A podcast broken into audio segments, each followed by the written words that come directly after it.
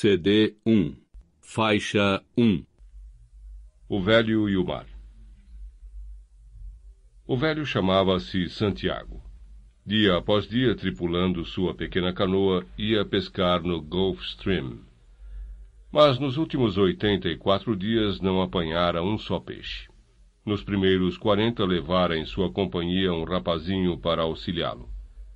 Depois disso, os pais do rapaz, convencidos de que o velho se tornara salau, isto é, azarento da pior espécie, resolveram que o filho fosse trabalhar noutro barco, que trouxera três bons peixes apenas em uma semana. O rapaz ficava triste ao ver o velho regressar todos os dias com a canoa vazia, e ia sempre ajudá-lo a carregar os rolos de linha, ou o gancho e o arpão, ou ainda a vela que estava enrolada à volta do mastro. A vela fora remendada em vários pontos com velhos sacos de farinha, e assim enrolada parecia a bandeira de uma derrota permanente. O velho pescador era magro e seco e tinha a parte posterior do pescoço vincada de profundas rugas. As manchas escuras que os raios do sol produzem, sempre nos mares tropicais, enchiam-lhe o rosto estendendo-se ao longo dos braços, e suas mãos estavam cobertas de cicatrizes fundas que haviam sido causadas pela fricção das linhas ásperas enganchadas em pesados e enormes peixes. Mas nenhuma destas cicatrizes era recente. Tudo o que nele existia era velho, com exceção dos olhos que eram da cor do mar, alegres e indomáveis.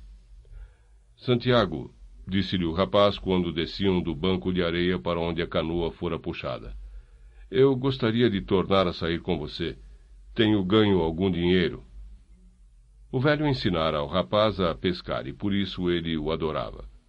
Não, respondeu-lhe o velho. Você está num barco de sorte. Fique com eles. Mas lembre-se daquela vez em que passamos mais de oitenta dias sem apanhar coisa alguma e depois pescamos dos grandes todos os dias durante três semanas. Lembro-me muito bem, tornou o velho. E bem sei que no período de má sorte você não me abandonou nem duvidou de mim. Foi papai que me fez mudar de barco. Sou ainda menor e tenho de lhe obedecer.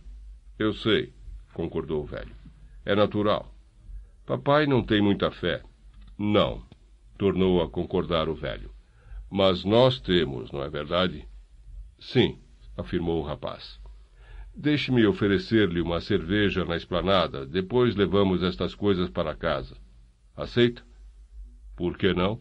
respondeu o velho. Entre pescadores,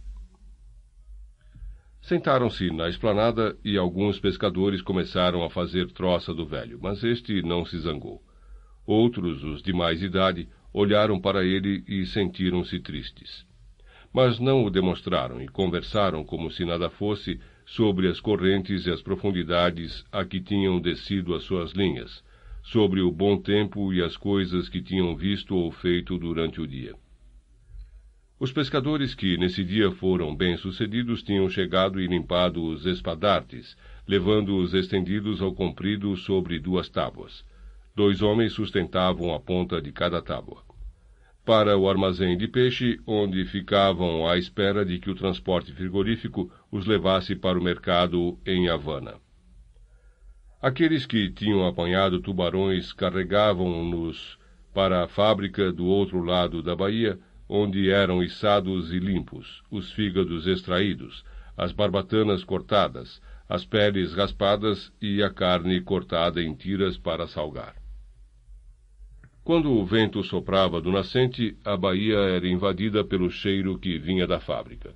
Hoje, porém, mal se notava o cheiro, pois o vento soprava para norte e depois amainara rapidamente. Por esse motivo, a esplanada estava muito agradável e batida de sol. Santiago, começou o rapaz. Que é? perguntou o velho. Tinha o copo na mão e estava a pensar nas suas aventuras de muitos anos atrás. Posso sair com o barco para apanhar sardinhas para amanhã? Não, vá antes jogar beisebol. Eu ainda sei remar e o Rogério pode atirar as redes. Mas eu gostaria de ir. Já que não posso ir com você à pesca, queria ser-lhe útil de qualquer forma. Você pagou-me uma cerveja, replicou o velho. Agora já é um homem. Que idade tinha eu quando me levou ao barco pela primeira vez? Cinco anos. E você por pouco não levou a breca quando içei o peixe antes do tempo e ele ia dando cabo do barco. Lembra-se?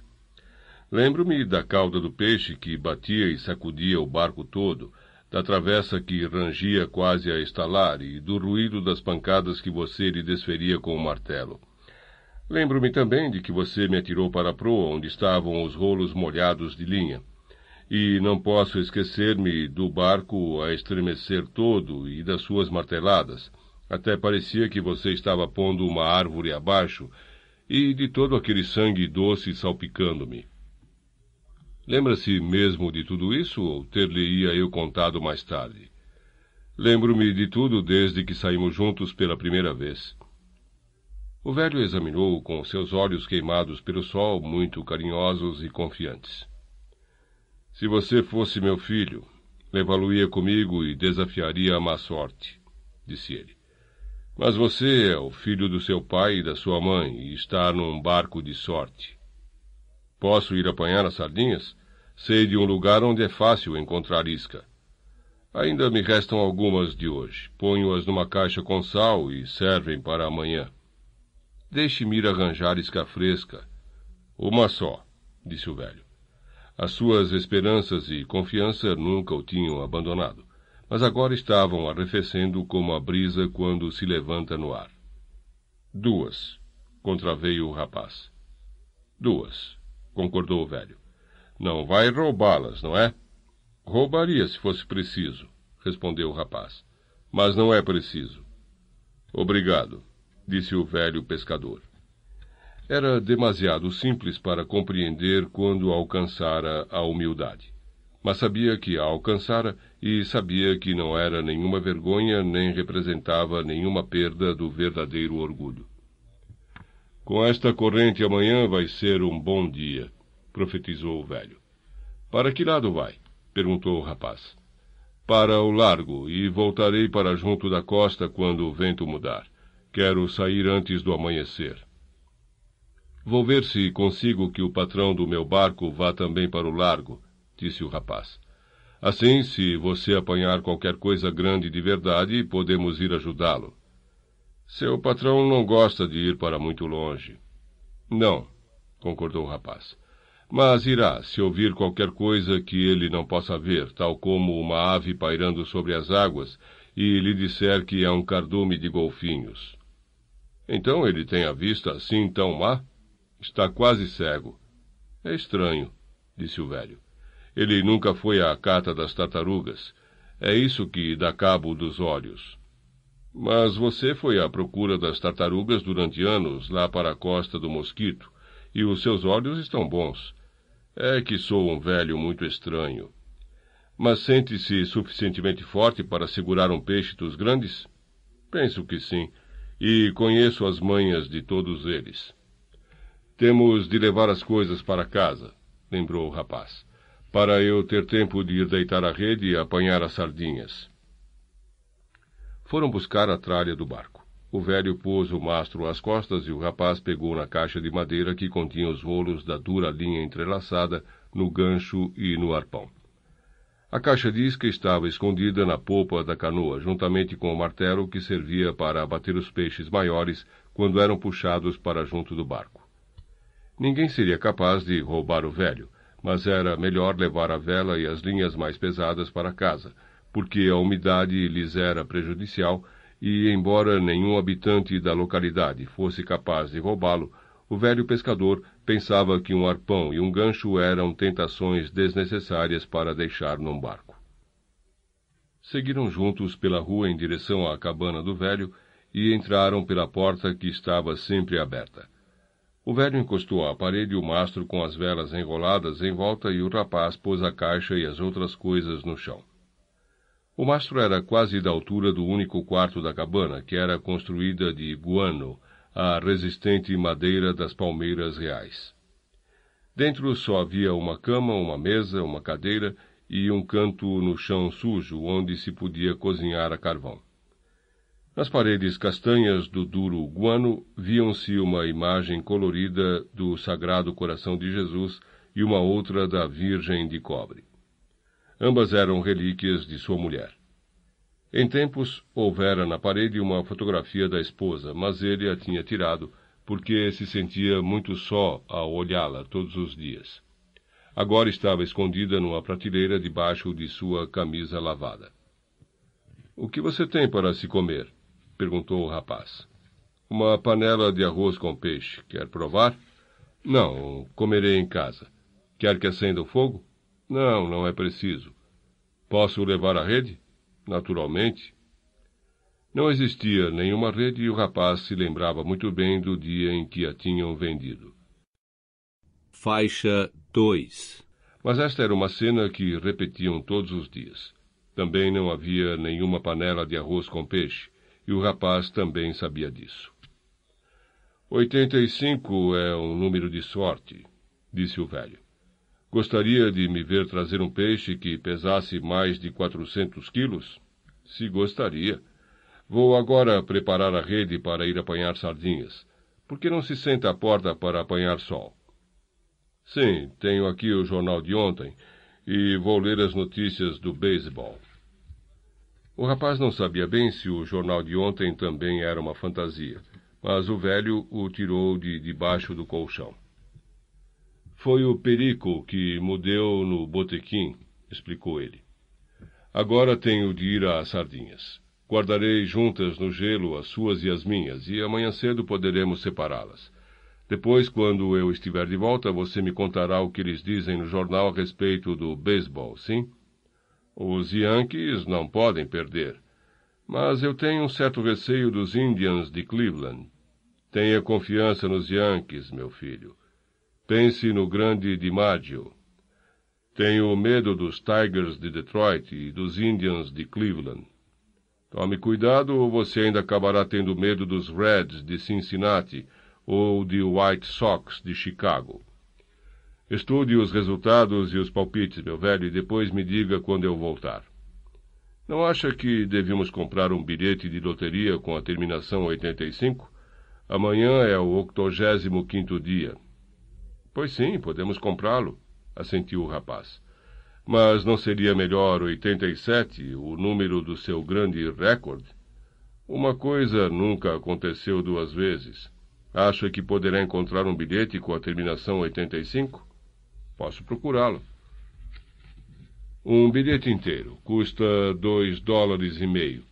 Quem é que nos poderia emprestar o dinheiro? É, isso é fácil. Qualquer pessoa me empresta dois dólares e meio. A mim também me emprestavam, mas não quero pedir emprestado a ninguém. Primeiro pede-se emprestado, depois pede-se esmola. Não se deixe arrebatar, meu velho, acalmou o rapaz. Lembre-se de que estamos em setembro. O mês dos peixes grandes, replicou o velho. Em maio todos podem ser pescadores. Agora vou apanhar as sardinhas, disse o rapaz. Quando ele voltou mais tarde, o velho Santiago estava dormindo e o sol já começava a baixar no horizonte. O rapaz foi buscar a velha manta da cama e colocou-a sobre os ombros do velho. Eram uns ombros estranhos, ainda poderosos, embora muito velhos, e o pescoço também era ainda muito forte. Não se lhe viam tanto as rugas quando estava dormindo assim, com a cabeça descaída para a frente. A sua camisa havia sido remendada tantas vezes que mais se assemelhava a uma vela, e os remendos, sob a ação do sol, tinham se esbatido em diversos tons. A cabeça do velho era muito velha, e com os olhos fechados não havia vida no seu rosto. Tinha o jornal estendido nos joelhos e o peso do braço impedia que a brisa da tarde o levasse. Estava descalço. O rapaz deixou-o ficar como estava e afastou-se, mas quando voltou, o velho ainda continuava dormindo. Acorde, meu velho, disse o rapaz, pondo a mão sobre um dos seus joelhos. O velho Santiago abriu os olhos e, durante o um momento, deu a impressão de voltar de algum lugar distante, muito distante. Depois sorriu. O que é que você traz aí? perguntou ele. O jantar, respondeu o rapaz. Vamos jantar. Não tenho fome, Mas você precisa comer. Não pode ir à pesca sem comer. Já comi, murmurou o velho, levantando-se e dobrando o jornal. Depois começou a dobrar também a manta. Ponha a manta nas costas, disse o rapaz. E fique sabendo que enquanto eu for vivo, você não irá à pesca sem comer. Então viva muito tempo e trate da sua saúde, redarguiu o velho. E o que é que temos para comer? Feijão preto com arroz, bananas fritas e um pouco de guisado. O rapaz trouxera a comida da esplanada numa marmita dupla de alumínio. Trazia também no bolso facas, garfos e colheres com um guardanapo de papel enrolado em volta de cada talher. Quem é que lhe deu isto? Martin, o dono. Tenho de lhe agradecer. Eu já lhe agradeci, replicou o rapaz. Você não tem nada que agradecer. Hei de dar-lhe a carne da barriga de um peixe grande, disse o velho. Já nos fez isto mais de uma vez, não é verdade? Creio que sim. Então tenho de lhe dar mais do que a carne da barriga. Tem sido muito bom para nós. Também mandou duas cervejas. Eu gosto mais da cerveja de barril. Bem sei. Mas as que ele mandou são de garrafa, cerveja Hathaway, mas devo levar de volta as garrafas vazias. Você é muito amável, disse o velho. Não será melhor começarmos a comer? Já lhe tinha dito isso mesmo, respondeu o rapaz suavemente. Não queria abrir a marmita antes de você estar pronto. Pois agora já estou pronto. Só desejava era ter tempo para me lavar. Onde você poderia lavar-se? pensou o rapaz. O depósito de água da aldeia ficava lá para baixo, duas ruas além, indo pela estrada. Preciso trazer-lhe água para a cabana, sabão e uma toalha nova, continuou a pensar o rapaz. Por que será que nunca penso nestas coisas? Tenho de lhe arranjar outra camisa, um casaco para o inverno e uns sapatos quaisquer, além de outro cobertor. O guisado está esplêndido, disse o velho. Fale-me do beisebol, pediu-lhe o rapaz. Na Liga Americana, os melhores são os Yankees, como eu já lhe disse, respondeu o velho, muito satisfeito. Mas eles perderam hoje, informou o rapaz. Isso não quer dizer nada. O grande DiMaggio está outra vez em forma. Mas há outros homens na equipe. Naturalmente, mas ele é que conta. Na outra liga, entre o Brooklyn e o Philadelphia, escolho o Brooklyn. Claro, quando digo isto, estou pensando no Dick Sisler e naqueles lançamentos espetaculares no velho campo. Nunca houve outros iguais. Nunca vi ninguém lançar a bola tão longe como ele. Lembra-se de quando ele costumava vir à esplanada? Teria gostado de levá-lo à pesca, mas tinha vergonha de convidá-lo. Depois eu lhe pedi que o convidasse, mas você também era muito tímido. Lembro-me perfeitamente. Foi um erro imperdoável.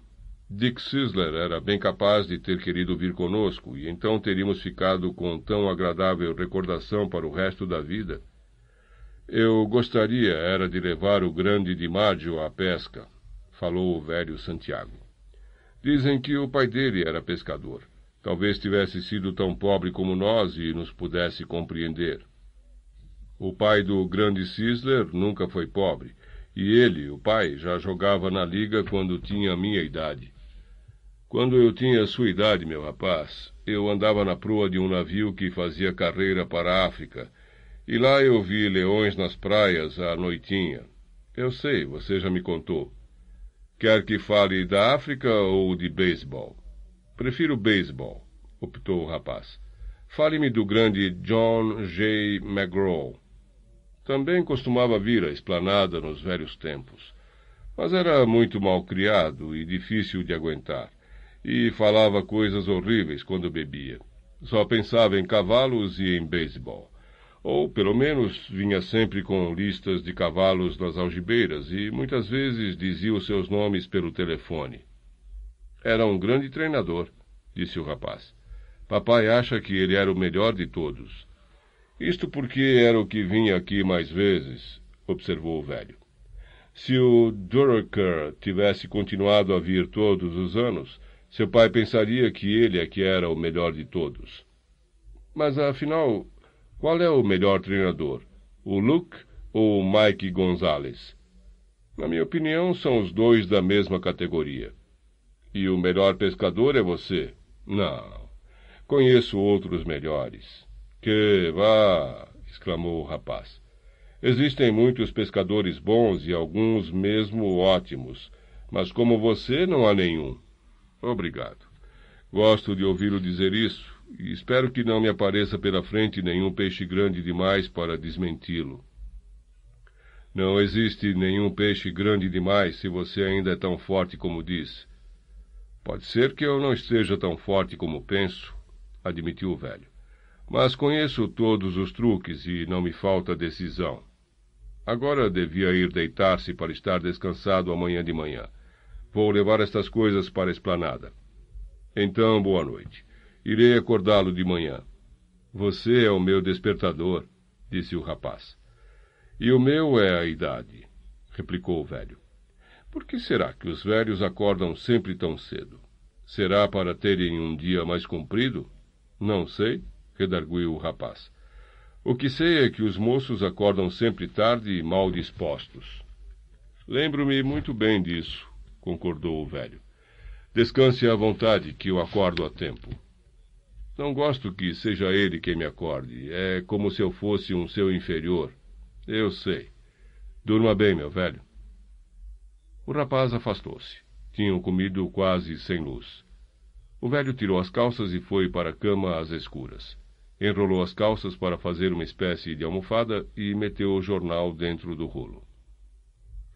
Embrulhou-se na manta e deitou-se sobre o colchão que consistia quase exclusivamente de velhos jornais ressequidos pelo tempo. Adormeceu quase imediatamente e sonhou com a África de quando era rapaz, com as longas praias douradas e as praias brancas, tão brancas que magoavam os olhos, e com os cabos que se erguiam majestosamente sobre o mar, e com as enormes montanhas castanhas.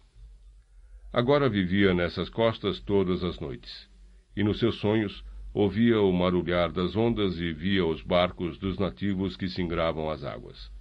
Cheirava-lhe ao alcatrão e aos cabos da coberta, e parecia-lhe sentir o aroma da África que a brisa da terra trazia pela manhã.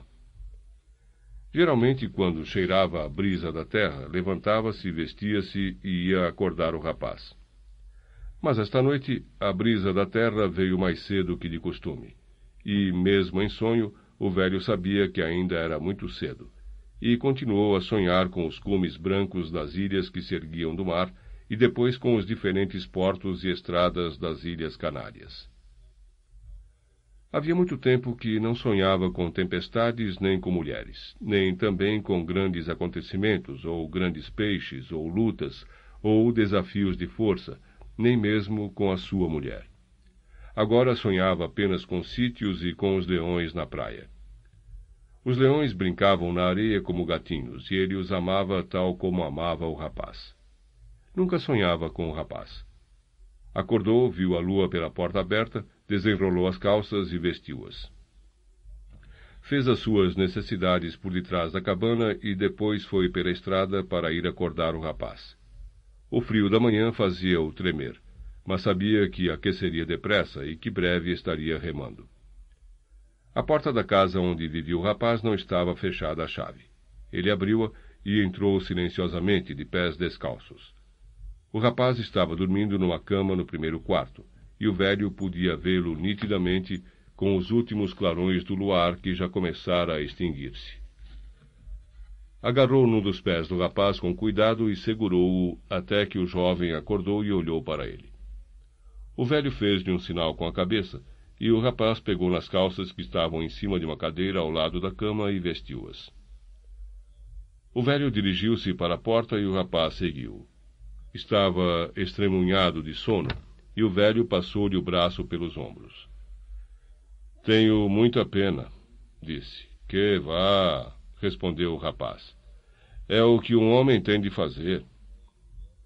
Encaminharam-se ambos em direção da cabana do velho e, por todo o longo caminho, na escuridão, viam-se homens descalços a mover-se, carregando os mastros de seus barcos. Quando chegaram à cabana do velho, o rapaz pegou nos rolos de linha que estavam dentro da caixa e no arpão e no gancho, e o velho pôs aos ombros o mastro com a vela enrolada. Quer tomar café? Perguntou o rapaz. Primeiro vamos aprontar o barco e depois vamos ao café. Tomaram café num pequeno quiosque que servia os pescadores e que lhes fornecia café em latas de leite vazias. Como dormiu, meu velho? perguntou o rapaz. Sentia-se agora completamente desperto, embora ainda desejasse tornar a adormecer. Muito bem, Manolin, respondeu-lhe o velho. Hoje estou muito confiante. Eu também. Agora preciso ir buscar as suas sardinhas e a isca fresca. O patrão é quem traz a tralha, não permite que ninguém o ajude a trazer as coisas. Nós somos diferentes, disse o velho. Quando você tinha cinco anos, já me ajudava a trazer as minhas coisas. Eu sei, respondeu o rapaz. Volto já. Tome outro café, temos crédito aqui. Afastou-se, descalço sobre as rochas de coral, em direção do armazém frigorífico onde havia guardado a isca. O velho bebeu o café lentamente. Não teria nada durante o dia todo e sabia que o devia tomar. Havia muito tempo que comer aborrecia e nunca levava almoço para o barco. Tinha uma garrafa de água na canoa e não precisava de mais nada. O rapaz voltou com as sardinhas e a isca embrulhadas numa folha de jornal e desceram para o barco sentindo as pedras da areia sob os pés descalços. Levantaram a canoa e fizeram-na deslizar para a água. Boa sorte, meu velho. Boa sorte, respondeu o velho. Encaixou os remos nos suportes e começou a remar para fora do porto, envolto em escuridão. Viam-se outros barcos das outras praias fazer-se ao mar, e o velho ouvia o ruído dos remos a mergulhar na água, embora não os pudesse ver, agora que a lua se escondera para lá das colinas.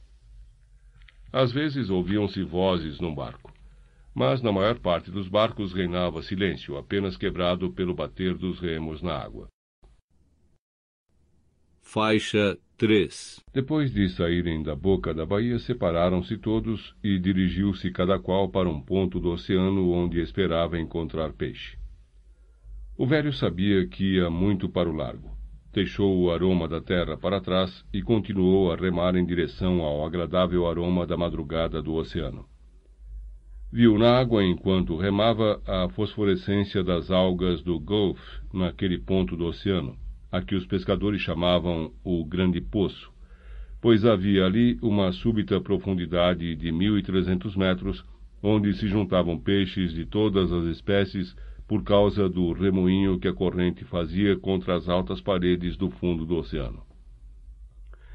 Existiam ali grandes ajuntamentos de camarões e de peixe miúdo que serviam para isca e também, nos recantos mais profundos, aglomerados de parasitas que vinham à superfície durante a noite e serviam de alimento a todos os peixes que andavam por aquelas bandas. Na escuridão, o velho sentia a manhã aproximar-se, e à medida que remava, ouvia os peixes voadores que saltavam da água e o zumbido que as suas asas duras faziam, batendo repetidamente na escuridão. Gostava muito dos peixes voadores, pois eram os seus melhores amigos no oceano. Tinha muita pena das aves, especialmente das gaivotas mais pequenas que estavam sempre a voar e à procura de alimento, quase nunca o encontrando. E o velho pensava: As aves têm uma vida mais dura do que a nossa, excetuando as aves de rapina e as mais fortes. Por que existiriam aves tão delicadas e tão frágeis como as andorinhas do mar, se o mar pode ser tão violento e cruel? O mar é generoso e belo, mas pode tornar-se tão cruel e tão rapidamente que as aves assim que voam mergulhando no mar e caçando com as suas fracas e tristes vozes são demasiado frágeis para o mar. O velho pensava sempre no mar como sendo la mar, que é como lhe chamam em espanhol quando verdadeiramente lhe querem. Às vezes, aqueles que o amam lhe dão nomes feios, mas sempre como se se tratasse de uma mulher. Alguns dos pescadores mais novos, aqueles que usam boias como flutuadores para suas linhas e têm barcos a motor comprados quando os fígados dos tubarões valiam muito dinheiro, Quando falam do mar, dizem el mar, que é masculino. Falam do mar como de um adversário, de um sítio ou mesmo de um inimigo. Mas o velho pescador pensa sempre no mar no feminino, e como se fosse uma coisa que desse ou não desse grandes favores, e se o mar fizesse coisas selvagens ou cruéis, era só porque não podia evitá-lo. A lua afeta o mar tal como afeta as mulheres, pensou o velho. Estava remando numa toada muito regular e mantendo sem grande esforço uma velocidade média. A superfície do oceano estava lisa, à exceção de uns redemoinhos ocasionais da corrente, o que permitia que esta realizasse um terço do seu trabalho. Quando começou a amanhecer, verificou que já estava mais longe do que esperava estar a essa hora. Andei experimentando os poços mais fundos durante uma semana e não consegui nada, pensou ele. Hoje vou tentar mais para o largo, por onde andam os cardumes de peixes menores, e pode ser que encontre um grande entre eles. Antes de ter nascido completamente amanhã, já tinha a isca na água, navegando ao sabor da corrente. Uma das linhas ia a setenta metros de profundidade, outra a cento e trinta, e uma terceira e uma quarta estavam mergulhadas nas águas azuis a cento e oitenta a duzentos e quinze metros. Cada uma delas estava pendurada de cabeça para baixo, com o eixo do anzol dentro do peixe-isca solidamente amarrado, e toda a parte saliente do anzol, a curva e a ponta, estava coberta de sardinhas frescas. Cada sardinha estava enganchada pelos olhos, de maneira a fazer meia coroa visível no metal. Não havia nenhuma parte do anzol que um peixe grande pudesse sentir que não tivesse um aroma agradável ou um sabor delicioso. O jovem Manolim dera-lhe duas pequenas albacoras frescas, as quais estavam presas às duas linhas mais fundas. Nas outras, tinha um peixe azul e outro amarelo, que já tinha usado antes, mas que ainda estavam em boas condições, além das excelentes sardinhas para lhes darem aroma e poder de atração. Cada uma das linhas, da grossura de um lápis, estava atada a uma vara de madeira verde, de forma que o menor esticão ou toque na isca fizesse a vara curvar-se. Cada uma das linhas tinha enrolados dois cabos de setenta metros que podiam ser rapidamente ligados aos outros rolos, de maneira que, se necessário, um peixe pudesse dispor de quinhentos metros de linha para correr à vontade. Agora o homem observava os movimentos das varas penduradas fora do barco e remava suavemente para conservar as linhas bem verticais e nas profundidades desejadas. Já se fazia dia claro e dentro em pouco o sol começaria a erguer-se no horizonte. O sol levantou-se do mar e o velho Santiago viu os outros barcos lá mais para a terra, espalhando-se pela corrente. Depois o sol começou a tornar-se mais forte. As águas começaram a brilhar, e então, quando se ergueu mais alto, o mar liso refletiu-se-lhe nos olhos, incomodando-o muito e teve de remar desviando o olhar. Olhava para baixo, para a água, examinava as linhas que desapareciam perpendicularmente na escuridão do oceano. O velho mantinha sempre as linhas mais a direito do que todos os outros pescadores, para que, a cada nível da profundidade da corrente, houvesse sempre engodo à espera, exatamente onde ele o queria, para qualquer peixe que por lá andasse. Os outros largavam as linhas ao sabor da corrente, e às vezes julgavam-nas a cento e cinquenta metros de profundidade, quando estavam na realidade a cem. Mas, pensou, eu as mantenho sempre na mesma profundidade. O que aconteceu é que acabou a minha sorte. Mas quem sabe, talvez hoje. Cada dia é um novo dia. É melhor ter sorte, mas eu prefiro fazer as coisas sempre bem. Então, se a sorte me sorrir, estou preparado. O sol já tinha nascido havia duas horas, e já agora os olhos não lhe doíam tanto quando olhava para o nascente.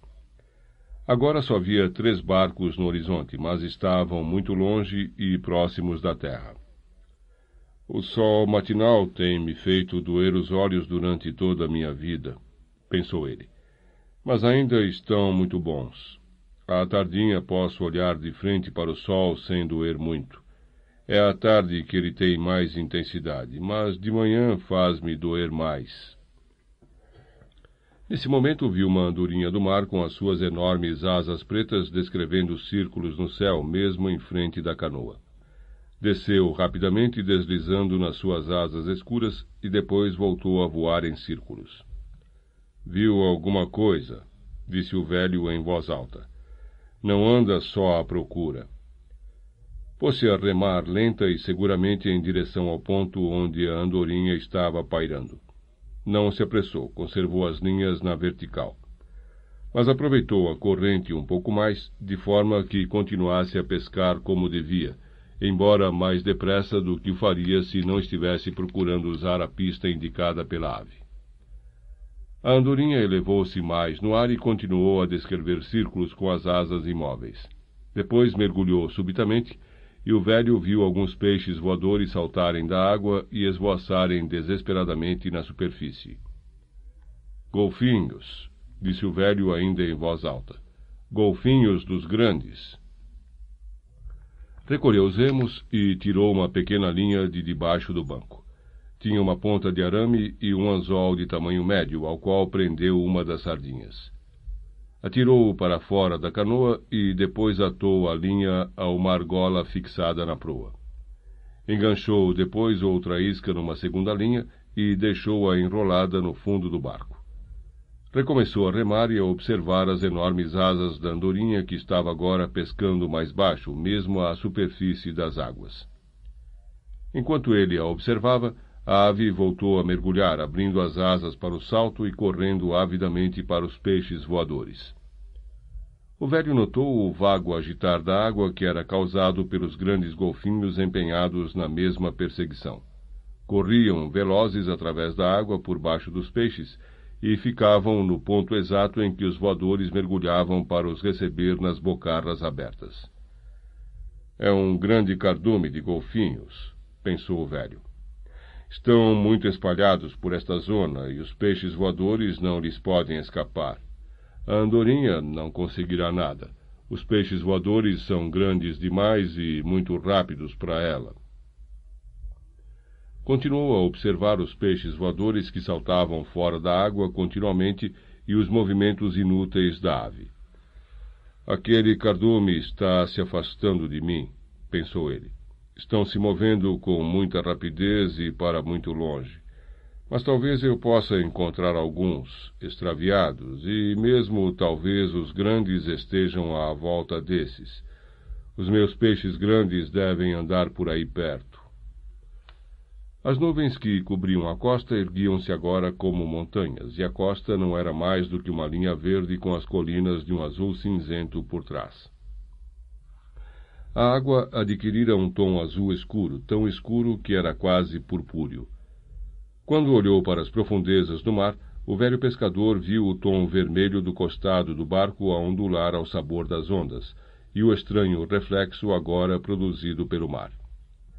Examinou as linhas para estar certo de que caíam na vertical para as trevas do mar. O estranho reflexo que o sol produzia na água, agora que estava mais alto, queria dizer bom tempo, e o mesmo significava a forma daquelas nuvens sobre a terra. Mas a andorinha estava agora quase desaparecendo no horizonte, e não se via nada mais na superfície do mar, além das manchas amareladas das algas e a forma purpúrea e gelatinosa de uma fisália que flutuava junto à canoa. Voltou-se para um lado e depois tornou a endireitar-se. A fisália flutuava despreocupadamente, como uma bolha de longos filamentos com um metro de comprido, mortais e purpúreos, imensos na água. Água mala, disse o pescador. Maldita! Examinou a água no local onde apoiara de leve os remos e viu pequenos peixes da mesma cor dos filamentos nadando por entre eles e por baixo da pequena sombra que fazia o selenterado ao flutuar. Aqueles peixinhos eram imunes ao veneno, mas não eram os homens, e quando alguns daqueles filamentos se enrolavam numa das linhas e ali ficavam agarrados, purpúreos mas quase transparentes, enquanto o velho Santiago estava trabalhando um peixe, já sabia que os braços e as mãos se lhe encheriam de vergões e chagas dolorosas e que custavam a sarar. Mas estes envenenamentos da água mala apareciam instantaneamente, os filamentos cortavam como a ponta de um chicote. As bolhas iridescentes eram belas, mas eram o que de mais falso existe no mar, e o velho gostava de ver as grandes tartarugas marinhas comê-las. As tartarugas, geralmente, quando viam as fisárias, aproximavam-se de frente, depois fechavam os olhos para se protegerem e então comiam os filamentos e todo o resto. O velho gostava imenso de ver as tartarugas comer as frisárias, como também gostava de andar sobre elas quando lançadas à praia por uma tempestade, pisando-as com as duras e calosas solas dos pés. O velho pescador gostava das tartarugas verdes, úteis e muito valiosas, e tinha um desprezo amigável pelas enormes e estúpidas tartarugas de grossas carapaças amarelas, estranhas no seu modo de vida e muito felizes quando comiam com os olhos fechados as malditas fisálias. Não tinha a menor aversão às tartarugas, embora tivesse andado à caça delas durante muitos anos. Faziam-lhe pena mesmo as que pesavam uma tonelada. A maior parte dos pescadores não sentia a menor compaixão pela tartaruga, porque o seu coração continua a palpitar durante horas e horas, mesmo depois de morta e cortada em pedaços. Mas o velho pensava: Eu também tenho um coração assim, e os meus pés e mãos são como os dela. Comia-lhes os ovos brancos para ganhar forças. Comia-os durante todo o mês de maio para estar forte em setembro e outubro e poder enfrentar os peixes verdadeiramente grandes. Também bebia sempre uma xícara de óleo de fígado de tubarão que ia buscar no grande depósito do armazém onde quase todos os pescadores costumavam guardar a sua tralha. Estava ali para todos os pescadores que quisessem tomar. A maior parte dos pescadores tinha-lhe aversão ao sabor, mas não era pior do que levantar a hora em que levantavam e era um ótimo remédio contra constipações e dores de estômago. Também era muito bom para os olhos. O velho Santiago tornou a olhar para cima e viu que a andorinha estava de novo descrevendo círculos e pairando no ar. Faixa 4 Viu peixe, pensou ele em voz alta. Não se viam peixes voadores saltando fora d'água, nem sombra de algum cardume de peixes pequenos. Mas, enquanto o velho olhava, uma pequena albacora saltou no ar deu uma reviravolta e tornou a mergulhar de cabeça, brilhando ao sol com suas escamas prateadas. Depois de ter mergulhado, apareceu uma outra e mais outra, e depois muitas mais que saltavam em todas as direções, agitando a água e dando grandes saltos atrás de um cardume de pequenos peixes que agora se tornava visível. Estavam cercando o cardume e a levá-lo para onde queriam. Se não forem depressa demais, posso alcançá-las, pensou o velho, observando o cardume de albacoras no seu cerco, e a andorinha agora lançando-se à água e apanhando os pequenos peixes que, no pânico de que estavam possuídos, se viam obrigados a vir à tona. A ave ajuda-me muito, disse o velho. Nesse mesmo instante, a linha da popa deu um esticão e ele largou os remos, sentindo o peso da pequena albacora a puxar freneticamente. Agarrou a linha e começou a recolhê-la. Os estremecimentos aumentavam à medida que puxava, e já agora podia ver o dorso azulado do peixe na água e o dourado das barbatanas brilhando ao sol. Finalmente, com o último puxão, trouxe o peixe para dentro do barco, onde ficou deitado ao sol na popa com o corpo roliço e enormes olhos estúpidos a olhar em volta, cansando-se rapidamente com as pancadas nervosas que dava nas tábuas da canoa com sua cauda muito rápida e potente.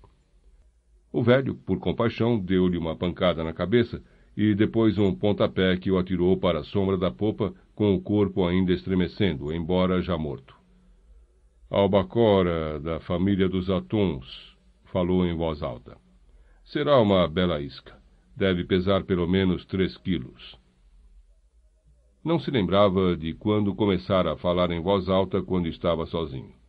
Nos velhos tempos costumava cantar quando estava só no mar, e às vezes também cantava de noite quando estava ao leme na sua hora de vigia nas sumacas ou barcos de tartarugas. Talvez tivesse começado a falar em voz alta quando ficou sozinho, depois que Manolim fora trabalhar no outro barco. Mas não se lembrava. Quando ia pescar com o rapaz, geralmente só falavam quando preciso. Só conversavam à noitinha ou então quando surpreendidos por uma tempestade ou mau tempo. Era uma virtude não falar desnecessariamente quando no mar, e o velho pescador sempre pensara assim, respeitando essa norma. Mas agora, muitas vezes exprimia os seus pensamentos em voz alta, pois isso não iria incomodar ninguém. Se os outros me ouvissem falando sozinho, julgariam que estou louco, disse em voz alta. Mas, como não estou louco, não me importo. Os ricos têm aparelhos de rádio nos seus barcos para ouvirem música e notícias de beisebol. Mas agora não é o momento próprio para pensar em beisebol. Agora só devo pensar numa coisa, aquela coisa para a qual eu nasci. É capaz de haver um dos grandes naquele cardume. Até agora só consegui apanhar um peixe extraviado, uma criança de peito. O cardume está se afastando muito depressa. Tudo que vem hoje à superfície viaja com uma grande rapidez e sempre para noroeste. Será por causa da hora? Ou será qualquer indicação de mudança de tempo que eu desconheça? Já não podia ver o verde da costa. Apenas avistava os cumes das colinas azuis, esbranquiçadas como se estivessem cobertas de neve, e as nuvens que pareciam grandes montanhas brancas por cima das colinas. O mar estava muito escuro e a luz formava prismas na água. Os milhões de reflexos na água eram agora anulados pelo sol, que estava alto, e o velho só via os prismas muito profundos na água azul e as linhas a cair verticalmente para o fundo do mar, que naquela zona tinha mais de uma milha de profundidade. Os atuns. Os pescadores chamavam assim a todos os peixes daquela espécie e só diferenciavam pelos seus nomes próprios quando os vendiam ou os trocavam por isca, haviam de novo mergulhado e não mais eram vistos em nenhum lugar.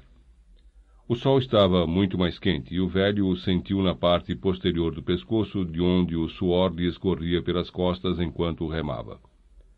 Podia ir à deriva, pensou ele, e dormir um pouco com a ponta da linha atada no pé para me acordar se algum peixe mordesse. Mas hoje é o octogésimo quinto dia e devo pescar o melhor possível. Neste momento, quando examinava as linhas, viu uma das varas verdes dobrar-se violentamente. Pronto, disse o velho. Pronto, e arrumou os remos, fazendo por não estremecer o barco. Agarrou na linha e segurou-a suavemente entre o polegar e o indicador da mão direita. Não sentiu nenhuma força nem peso e continuou a segurar na linha com suavidade. Depois sentiu outro puxão. Desta vez era um puxão ligeiro, quase suave, e ele sabia exatamente o que era. A uns cento e cinquenta metros de profundidade, um espadarte estava comendo as sardinhas que cobriam a ponta do anzol que se projetava da cabeça do atum isca. O velho tinha a linha suavemente presa nos dois dedos e, delicadamente, com a mão esquerda, a desprendeu da vara. Agora podia deixá-la correr pelos dedos sem que o peixe sentisse qualquer tensão. Assim, tão longe de terra, e neste mês deve ser enorme. Como a isca, peixe, coma, coma, por favor. São tão frescas e você está aí tão fundo, a cento e cinquenta metros, nessa água fria da escuridão. Dê uma volta no escuro e depois volte para comer toda a isca. Sentiu um puxão muito ligeiro e depois um esticão mais violento, possivelmente devido a uma cabeça de sardinha ter se tornado mais difícil de arrancar do anzol. Depois não sentiu mais nada. Vamos! exclamou o velho em voz alta. Dê outra volta, cheire-as. Não é verdade que são deliciosas?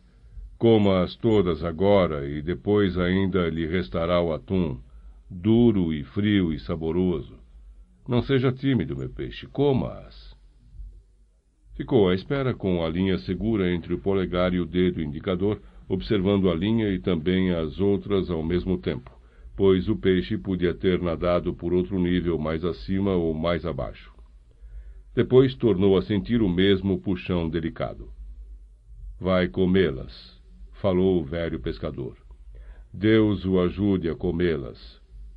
Mas o peixe não trincou. Afastou-se de novo e o velho não sentiu mais nada. Não é possível que tenha ido embora, murmurou o velho. Deus sabe que não pode ter ido embora. Está dando uma volta. Talvez já tenha alguma vez mordido algum anzol e esteja agora a lembrar-se disso. Mas pouco depois voltou a sentir o peixe. Sentiu-se muito feliz. Tinha ido dar uma volta, disse o velho. Não tarda a morder. Estava radiante com aquela pressão suave na linha, e passados poucos segundos sentiu um esticão violento e incrivelmente forte. Era o peso do peixe e deixou a linha correr para baixo, para baixo, para baixo, desenrolando os dois primeiros rolos de reserva. À medida que ia descendo, deslizando ligeiramente pelos seus dedos, podia ainda perceber o grande peso, embora a pressão no polegar e no indicador fosse quase imperceptível. Mas que peixe! exclamou. Agarrou o atum e está afastando-se com ele na boca. Depois há de parar, dar uma reviravolta e engoli-lo, pensou o velho pescador. Não disse isto em voz alta, porque sabia que, se dissesse uma coisa boa, talvez ela não acontecesse. Estava certo de que se tratava de um peixe enorme, e imaginou-o a mover-se na escuridão com o atum atravessado na boca. Sentiu-o parar, mas o peso ainda continuava presente. Depois o peso aumentou e deu-lhe mais linha. Apertou a pressão do polegar e do indicador durante um momento, e o peso tornou a aumentar, afastando-se rapidamente para baixo. Já trincou a isca! exclamou o velho, muito feliz. Agora tenho de deixá-lo comer a isca em paz.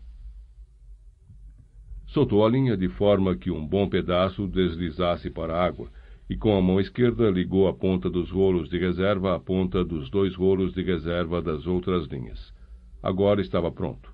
Tinha duzentos e vinte metros de linha de reserva, além do rolo em uso. Coma um pedaço mais, pediu ele. Coma bem. Coma de maneira que a ponta do anzol lhe espete o coração e o mate, pensou o pescador.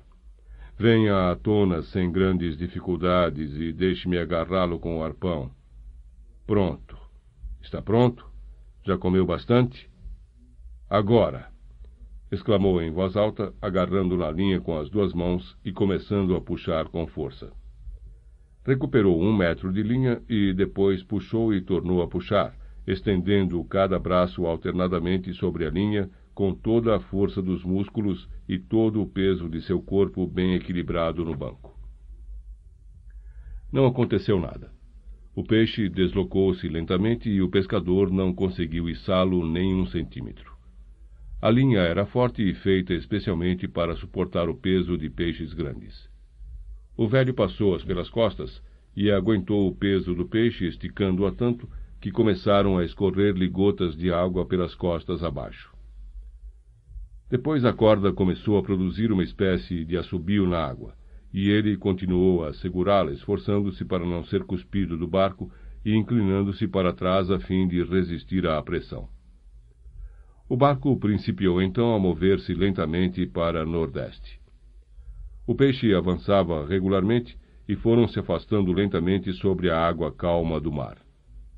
O resto da isca ainda estava na água, mas era impossível puxá-la para o barco. Gostaria de ter aqui comigo o rapaz, falou o velho em voz alta. Estou sendo rebocado por um peixe e sou eu o poste ao qual está preso o reboque. Podia puxar mais a linha, mas ela podia partir-se.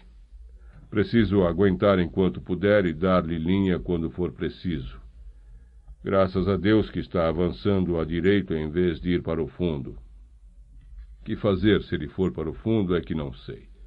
O que hei de fazer se ele mergulhar ou partir disparado, não sei. mas farei qualquer coisa. Há uma porção de coisas que possa fazer. Continuou com a linha às costas e observou-lhe o declive na água enquanto a canoa não cessava de se mover lenta, mas regularmente para nordeste.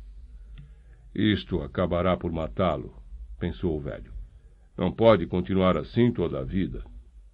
Mas quatro horas depois, o peixe ainda continuava a nadar compassadamente para o largo, rebocando a canoa, e o velho continuava firmemente instalado com a linha pelas costas e as duas mãos a segurá-las com quanta força tinham ainda seus velhos músculos. Era meio-dia quando pesquei, disse, e ainda nem sequer ouvi. Puxara o chapéu de palha dura para a frente antes de agarrar o peixe, e agora estava a cortar-lhe a testa. Tinha sede também e ajoelhou-se com cuidado para não abanar a linha, movendo-se dificilmente para onde estava a garrafa de água que finalmente conseguiu agarrar com uma mão. Abriu-a e bebeu um trago. Depois encostou-se ao mastro. Ficou sentado, descansando e tentou não pensar, apenas aguentar. Depois olhou para trás e verificou que já não via terra. Não faz diferença, pensou. Para voltar, posso sempre guiar-me pelo resplendor de Havana. Ainda faltam duas horas para o pôr do sol e pode ser que ele venha à tona antes disso. Se assim não for, pode ser que venha para cima com a lua. E se isso também não acontecer, pode ser que se decida a vir à tona com o nascer do sol. Não tenho cãibras e sinto-me forte. Quem tem um anzol na boca é ele, mas que peixe deve ser para puxar desta maneira? Deve ter a boca fechada sobre o anzol. Gostaria de poder vê-lo. Gostaria de ver uma só vez para saber o que tenho pela frente. O peixe não mudou de rumo ou de direção durante toda a noite, ou pelo menos que o pescador, pelo que lhe diziam as estrelas, tivesse notado.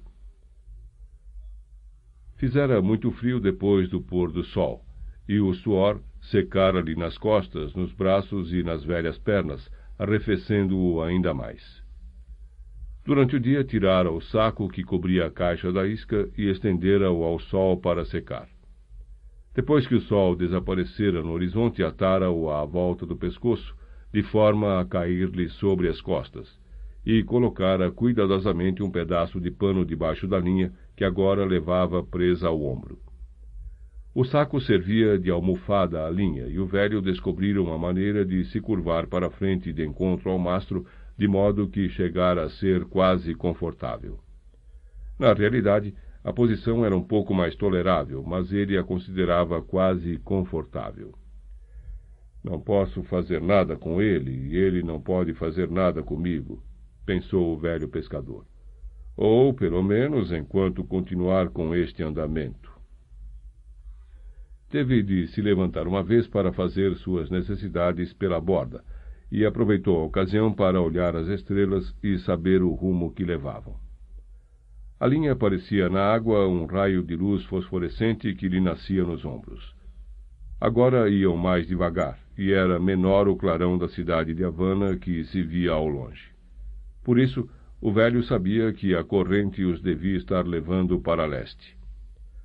Se o clarão de Havana desaparecer de todo, quer dizer que estamos indo para leste, pensou ele. Faixa 5 Mas se a direção que o peixe leva continuar a mesma, deverei avistar o resplendor da cidade durante muitas horas ainda. Quais teriam sido hoje os resultados do beisebol nas ligas principais? Seria maravilhoso se eu tivesse um aparelho de rádio. Depois disse de si para si. Pense constantemente no peixe. Pense no que está fazendo. Você não deve distrair-se nem um minuto. E em voz alta. Gostaria tanto de ter aqui o rapaz para me ajudar e para ver isto. Pessoas da minha idade nunca deviam estar sozinhas, pensou ele. Mas é inevitável. Tenho de comer aquele atum antes que comece a luta para estar forte. Lembre-se de que, mesmo que não tenha fome, você precisa comer de manhãzinha. Lembre-se, repetiu em pensamento. Durante a noite, dois porcos marinhos aproximaram-se do barco, e o velho ouviu-os a rolar na água e a soprar com força. Notou a diferença entre o soprar do macho e o da fêmea. São bons, murmurou o velho. Brincam e fazem partidas um ao outro e amam-se. São nossos irmãos, tal como os peixes voadores. Depois começou a ter pena do enorme peixe que agarrara. É maravilhoso e estranho, e quem saberá que idade tem? pensou o velho. Nunca pesquei um peixe tão pesado e tão estranho. Talvez seja demasiadamente inteligente para saltar. Podia acabar comigo se saltasse ou se se lançasse numa disparada louca. Mas talvez já tenha sido engodado mais vezes e saiba que é assim que deve levar a cabo a sua luta. Não tem meios de saber que sou apenas um homem contra ele, nem que sou apenas um velho. Mas que grande peixe que é ele e que fortuna deve valer no mercado se tiver boa carne. Agarra na isca como um macho e puxa como um macho e na sua luta não há pânico. Terá algum plano ou estará tão desesperado quanto eu? Lembrou-se do tempo em que pescara um casal de espadartes. O peixe macho deixa sempre que a fêmea se alimente primeiro, e de fato assim fora. A fêmea mordeu a isca e, sentindo-se presa, encheu-se de medo, lançando-se numa luta selvagem e desesperada que depressa a cansou. E durante todo esse tempo, o macho ficou ao lado dela, atravessando a linha e circundando-lhe em volta a tona da água. Andara tão perto que o velho chegara a ter medo que ele cortasse a linha com a cauda, tão aguçada e quase tão grande como uma foice das maiores. Quando o velho a enganchou e lhe deu uma série de pauladas que a deixaram quase morta, e depois, com a ajuda do rapaz, a içou para bordo, o macho ainda continuou junto ao barco. Depois, quando o velho estava limpando as linhas e preparando o arpão, deu um grande salto no ar mesmo ao lado do barco para ver onde estava a fêmea, e voltou a mergulhar nas profundezas com as asas brancas, as barbatanas peitorais completamente abertas. E ficou imóvel nessa posição. Era lindo, lembrava-se o velho pescador. E assim permanecera durante muito tempo, de barbatanas abertas, numa posição majestosa e dolorida. Foi a coisa mais triste que vi desde que ando a pescá-los, pensou o velho. O rapaz também ficou triste e pedimos desculpas ao peixe fêmea e cortamo-lo muito depressa. Gostaria tanto que o rapaz estivesse aqui, disse em voz alta. Ajeitou-se de encontro à madeira arredondada do barco, sentindo o peso do grande peixe na linha que aguentava aos ombros, a afastar-se regularmente em direção de fosse qual fosse o lugar que havia escolhido. Porque, afinal, foi por causa da minha traição que ele se viu obrigado a escolher um local para onde fugir, pensou o velho. A sua escolha inicial fora a de se esconder nas águas escuras e profundas, para além de todos os laços, armadilhas e traições. A minha escolha fora a de ir procurá-lo onde jamais alguém ousara ir. Sim, onde alguém jamais ousara ir. E agora estavam juntos um ao outro, e assim se encontravam desde o meio-dia. E não havia ninguém para ajudar nem a um nem a outro. Talvez eu não devesse ter escolhido a vida de pescador, pensou o velho. Mas foi por isso que eu nasci. Não posso esquecer-me de comer a albacora logo que amanhecer. Um pouco antes do nascer do dia, alguma coisa mordeu a isca de uma das outras linhas que vinham sendo arrastadas pelo barco. Ouviu a vara partir-se e a linha começar a correr sobre a amurada do barco. Na escuridão tirou a faca da bainha e, com o peso todo do peixe aos ombros, dobrou-se para trás num esforço enorme e cortou a outra linha contra a madeira da amurada. Depois cortou a linha que estava mais perto dele e, na escuridão, ligou as pontas soltas dos rolos de reserva das duas linhas que cortara. Trabalhava habilidosamente apenas com uma mão, pondo o pé sobre os rolos enquanto apertava os nós com força. Agora tinha seis rolos de reserva que poderia usar na linha que segurava o peixe. Quatro dos rolos eram das linhas que cortara, e os outros dois eram da linha que agora usava e estavam todos ligados entre si.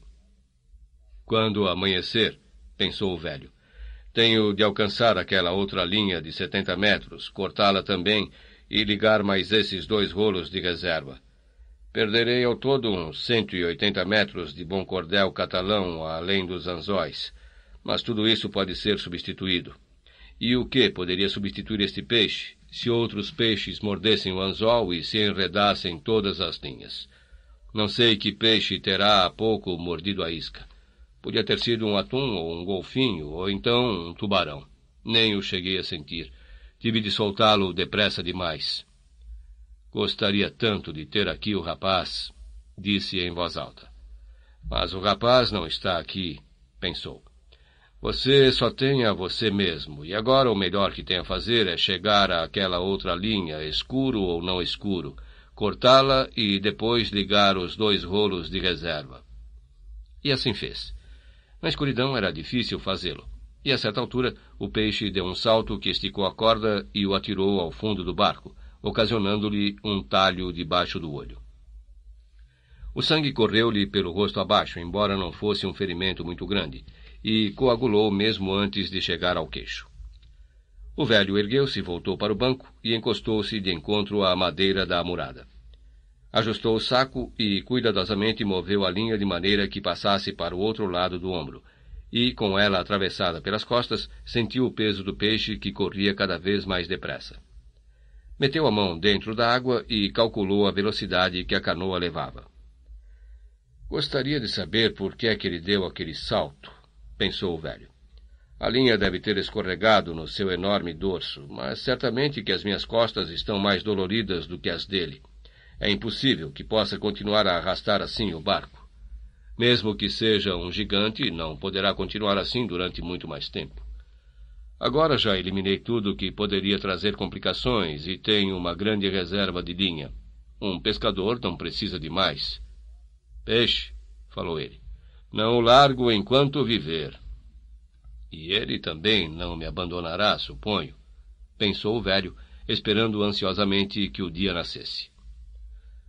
Agora, antes do alvorecer, fazia muito frio, e ele encostou-se mais ao banco para se aquecer.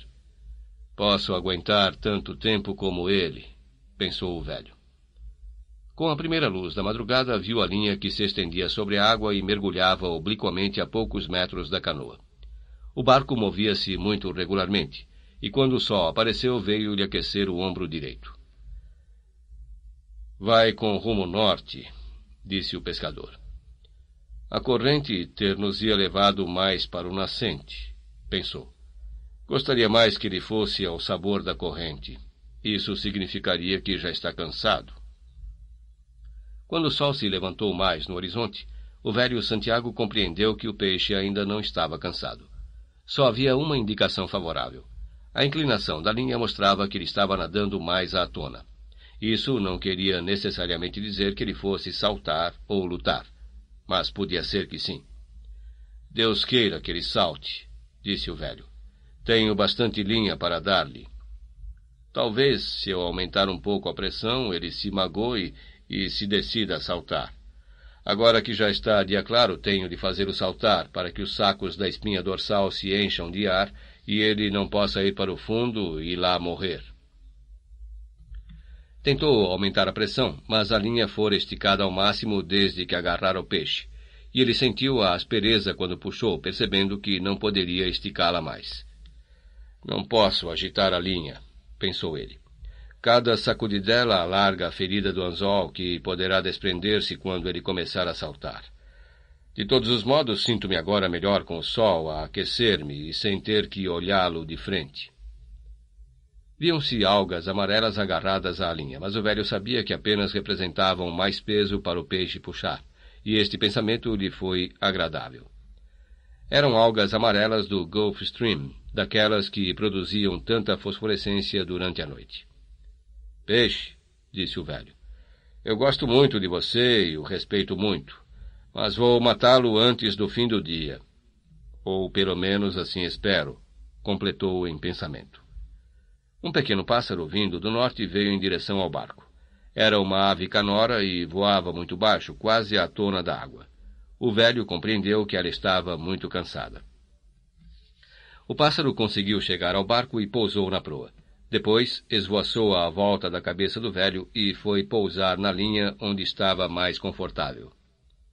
Que idade você tem? perguntou o velho à avezinha. Será esta a sua primeira viagem? O pássaro olhou para ele quando ouviu a voz. Estava tão cansado que nem olhou para a linha e ali ficou a tremer com as delicadas patas agarradas nervosamente à linha. Não tenha medo, a linha está segura, bem segura, disse-lhe o velho. Demasiado segura e quieta. Você não devia estar assim tão cansado depois de uma noite sem vento. Por que será que os pássaros vêm para aqui? Para alimentar os falcões, pensou ele, que vêm para o mar procurá-los. Mas não disse nada disto à vizinha que, de qualquer modo, não podia compreender e que depressa travaria conhecimento com os falcões. Repouse bem, pequena ave, aconselhou-lhe o velho. Depois siga a viagem e arrisque-se como qualquer homem, pássaro ou peixe. O velho sentia-se melhor conversando com o pássaro, pois as costas lhe tinham endurecido durante a noite e agora doíam de verdade. Fique aqui na minha casa, se quiser, a vizinha, Lamento não poder içar a vela e levá-la para a terra com a pequena brisa que está soprando. Mas agora estou com um amigo. Nesse momento, o peixe deu um esticão que atirou o velho para a proa e o teria lançado ao mar se ele não se tivesse agarrado com força e dado mais linha rapidamente. O pássaro levantara voo quando a linha estremeceu e o velho nem sequer o viu desaparecer no céu. Com muito cuidado, apalpou a linha com a mão direita e notou que ela estava sangrando. Alguma coisa o magoou naquele momento, disse em voz alta e puxou a linha para ver se o peixe continuava a oferecer a mesma resistência. Mas quando a linha tornou a esticar-se ao ponto máximo em que bastava uma pressão um pouco maior para parti-la, o velho tornou a sentar-se e a aguentá-la como até então. Já está sentindo, meu peixe, disse o velho. E eu, Deus o sabe, também estou. Voltou à procura do pássaro porque gostava da sua companhia, mas o pássaro tinha desaparecido. Você não ficou muito tempo, pensou o pescador. Mas antes de chegar à costa vai apanhar mau tempo todo o caminho. Como é que eu deixei que o peixe me cortasse a mão com aquele esticão súbito? Devo estar ficando muito estúpido. Ou talvez estivesse a olhar para o pássaro e a pensar nele. Agora tenho de prestar toda a atenção ao que estou fazendo. Preciso também comer o atum para que as forças não me faltem. Gostaria tanto que o rapaz estivesse aqui e também de ter um pouco de sal, falou. Mudando o peso da linha para o ombro esquerdo e ajoelhando-se cautelosamente, lavou a mão no oceano e deixou-a ficar submersa durante mais de um minuto, observando o sangue que se espalhava pela água e o movimento da água de encontro à mão à medida que o barco avançava. Já vai muito mais devagar, disse o velho pescador. Teria gostado de conservar mais tempo a mão na água salgada, mas tinha medo de que o peixe desse outro esticão inesperado e levantou-se a custo, erguendo a mão para o sol. Fora apenas a fricção da linha que lhe ferira a carne, mas era na parte mais necessária da mão. Sabia que precisaria usar as duas mãos antes de tudo acabar, e não gostava de se ferir antes do começo do fim. Agora, murmurou quando a mão aquecida pelo sol secou completamente, tenho de comer o pequeno atum. Posso puxá-lo com o gancho e comê-lo aqui sem ter de me levantar de novo. Pegou no gancho, estendeu-o para a popa onde estava o atum e puxou-o para junto de si, tendo cuidado em não embaraçar os rolos de linha. Tornando a colocar a linha sobre o ombro esquerdo e usando o braço esquerdo, tirou o peixe do gancho e tornou a arrumá-lo no seu lugar. Pôs um joelho sobre o atum e começou a cortar desde a cabeça à cauda tiras longitudinais de carne vermelho escura. Cortava-as do começo da espinha dorsal até a orelha da barriga. Depois de cortar seis tiras, estendeu-as no fundo da proa, limpou a faca nas calças, pegou na carcaça do peixe pela cauda e atirou-a na água.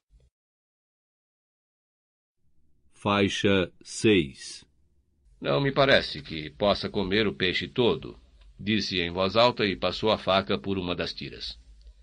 Sentia a pressão contínua da linha e tinha câimbras na mão esquerda. Tinha a mão agarrada à volta da linha, rígida e inerte, e olhou-a com uma expressão aborrecida. Que espécie de mão é esta? perguntou com desprezo. Toda cheia de câimbras. Até parece uma garra sem vida, não presta para nada. Vamos, Pensou, olhando para o declive da linha mergulhar obliquamente nas escuras águas. Coma o atum agora para dar mais força às mãos. Aquela mão não tem culpa e já se passaram muitas horas desde que senti o peixe pela primeira vez. Mas, se calhar, terei de andar atrás dele a vida toda. Coma agora. Pegou numa das tiras e levou-a à boca mastigando-a lentamente. Não era desagradável. Mastigue bem, pensou o velho. Saboreie o suco. Não seria nada mal se pudesse comê-lo acompanhado de limão e sal. Como é que você se sente, mão? Perguntou ele, a mão tomada de cãibras tão inerte que parecia de uma rigidez cadavérica. Vou comer mais por sua causa. Comeu a outra parte do pedaço que cortara em dois. Mastigou lentamente e depois cuspiu a pele no mar. E agora está melhor, não? Ou ainda é muito cedo para sentir? Pegou noutra tira e meteu-a toda na boca, mastigando-a cuidadosamente. Era um peixe forte e saudável, disse ele. Tive sorte em apanhá-lo em vez de um golfinho. Os golfinhos são demasiado doces. Este quase não é doce e tem um sangue fresco e forte. Não é bom pensar no que não é possível nem razoável, mas gostaria tanto de ter aqui um pouco de sal. Não sei se o sol secará ou apodrecerá o resto do peixe, e o melhor é que eu acabe de comê-lo, apesar de não ter fome nenhuma. O peixe agora está mais calmo, nadando mais devagar. Vou acabar de comer e depois terei mais forças para a luta final. Tenha paciência, mão, disse ele. Estou comendo isto para lhe dar forças. Gostaria de poder alimentar o peixe, pensou.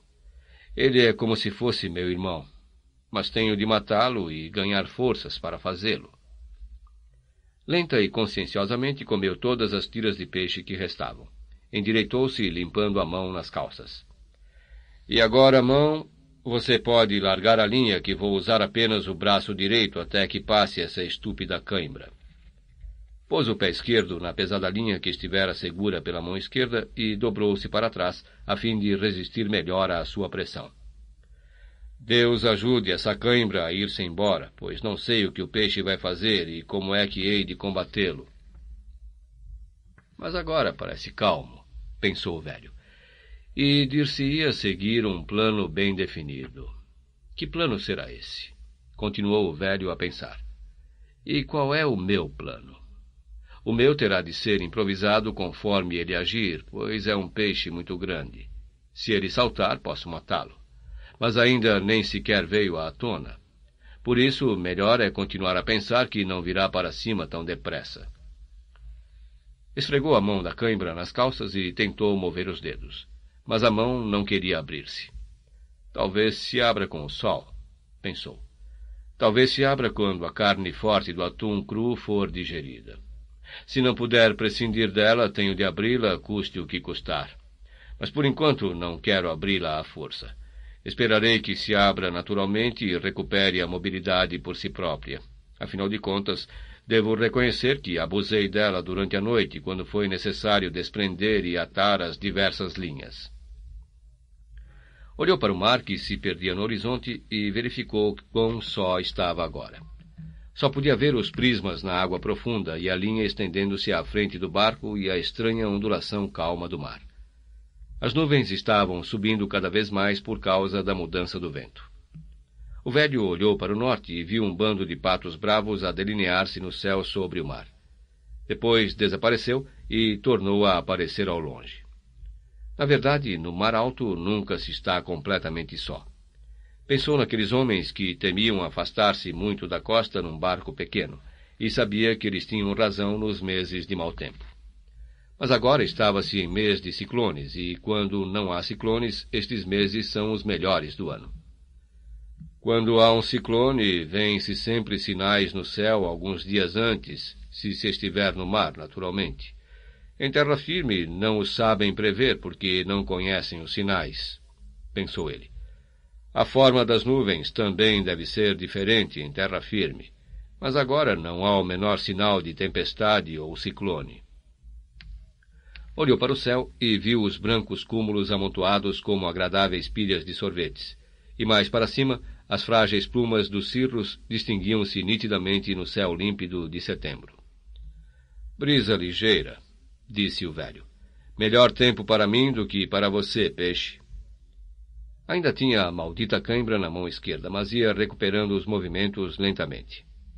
Detesto as cãibras, pensou o velho pescador. É uma traição do corpo. É humilhante ser atacado de diarreia devido a um envenenamento de ptomainas, ou, pela mesma causa, nos vermos obrigados a vomitar. Mas uma cãibra, se não era humilhante ante os outros, era-o sobretudo perante ele mesmo, muito especialmente quando estava sozinho. Se o rapaz estivesse aqui, podia friccionar-me a mão e aliviar-me o antebraço, pensou. Mas espero que isto logo fique bom. De repente sentiu na mão direita uma diferença na pressão da linha, antes de ver a mudança de declive na água. Depois, à medida que se curvava para aguentar melhor a linha e dava socos violentos com a mão esquerda na perna, viu a linha subir lentamente para a tona da água. Está subindo! exclamou o velho. Vamos, mão! Acorde, por favor! A linha começou a erguer-se lenta e cautelosamente, e pouco depois a superfície do oceano agitou-se à proa do barco e o peixe apareceu. Apareceu à tona d'água e parecia nunca acabar. A água deslizava mansamente pelo enorme dorso. Brilhou à luz do sol. A cabeça e o dorso eram purpúreos e as barbatanas abriram-se imensas, cor de violeta pálida. Tinha a espádua mais comprida do que um bat de beisebol, rematada com o estoque, e saiu da água completamente, tornando depois a mergulhar suavemente como um mergulhador. O velho viu a cauda em forma de foice desaparecer e começou a dar-lhe linha. Tem pelo menos mais setenta centímetros do que o comprimento da canoa, murmurou o velho. A linha estava correndo veloz, mas bem firme, e o peixe não parecia aterrorizado. O velho procurava, com as duas mãos, conservar a linha o mais esticada possível, mas sem atingir o limite. Sabia que, se não pudesse diminuir a velocidade do peixe com uma pressão regular, este podia levar toda a linha atrás de si e parti-la. É um peixe enorme e tenho de dominá-lo. Não posso deixar que ele compreenda a força que possui, nem o que poderia fazer se aumentasse a velocidade.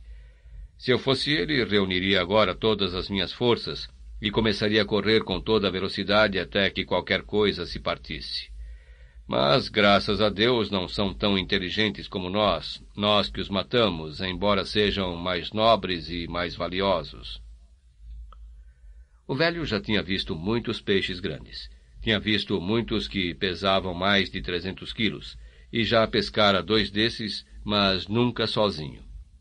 Agora, só e tão longe da terra, ia defrontar-se com o maior peixe que fora dado ver em toda a vida, e a sua mão esquerda ainda se mantinha cerrada e dura como a garra fechada de uma águia. Mas a cãibra não tardará em desaparecer, pensou o velho. Tem de passar para que a canhota possa ajudar a direita. Existem três coisas que são irmãs: o peixe e as minhas duas mãos. A cãibra tem de desaparecer. É indigno da mão ter uma cãibra assim. O peixe abrandara de novo e estava nadando normalmente. Por que teria ele saltado? Quase que diria que veio à tona d'água só para mostrar-me como é grande. Agora já sei, seja lá como for, pensou o velho. Gostaria de lhe poder mostrar que espécie de homem sou eu, mas nesse caso ele veria a cãibra que tenho. É melhor que ele julgue que valho mais para ter mais possibilidades do meu lado. Gostaria de ser aquele peixe, e trocaria de bom grado a minha vontade e a minha inteligência para ter tudo o que ele tem. Firmou-se confortavelmente de encontro ao banco e ficou à espera, enquanto o peixe nadava lentamente arrastando o barco pelas águas escuras do mar. O mar começara a agitar-se com o vento que vinha do nascente. Ao meio-dia, a mão esquerda do velho perdeu a rigidez e voltou ao normal. Mas notícias para você, meu peixe, disse ele, deslocando a linha apoiada no saco sobre os ombros. Estava bastante confortável, mas sofria, embora não admitisse o menor sofrimento. Não tenho grande religião, disse em voz alta, mas direi dez Padres Nossos e dez Ave-Marias se pescar este peixe. Se o agarrar, prometo fazer uma peregrinação à Virgem do Cobre. Prometo. Começou a rezar quase mecanicamente. Às vezes estava tão cansado que nem podia lembrar-se das orações, e então costumava dizê-las muito depressa para se lembrar delas automaticamente. As Ave Marias são mais fáceis do que os Padres Nossos, pensou. Ave Maria, cheia de graça, o Senhor é convosco. Bendita sois vós entre as mulheres, bendito é o fruto do vosso ventre, Jesus. Santa Maria, Mãe de Deus, rogai por nós, pecadores, agora e na hora da nossa morte. Amém. E depois acrescentou: Virgem bendita, rogai pela morte daquele peixe, embora ele seja tão belo. Depois de dizer as suas orações, e sentindo-se agora muito melhor, mas sofrendo como antes, talvez mesmo um pouco mais, encostou-se ao banco e começou mecanicamente a mover todos os dedos da mão esquerda para que recuperassem a sua agilidade habitual. O sol estava agora muito quente, embora soprasse uma brisa ligeira. É melhor pôr outra isca naquela linha pequena da popa, disse o pescador. Se o peixe decidir aguentar mais uma noite, tenho de comer de novo, e já tenho a garrafa de água quase vazia. Parece-me que nesta zona só poderei pescar um golfinho.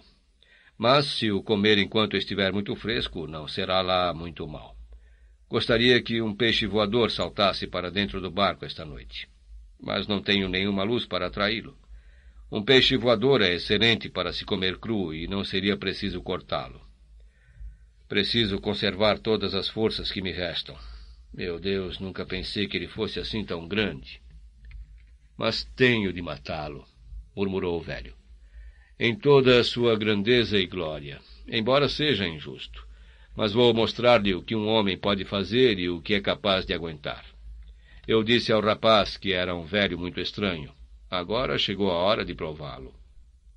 As milhares de vezes que já o demonstrara não significavam nada. Agora ia prová-lo de novo.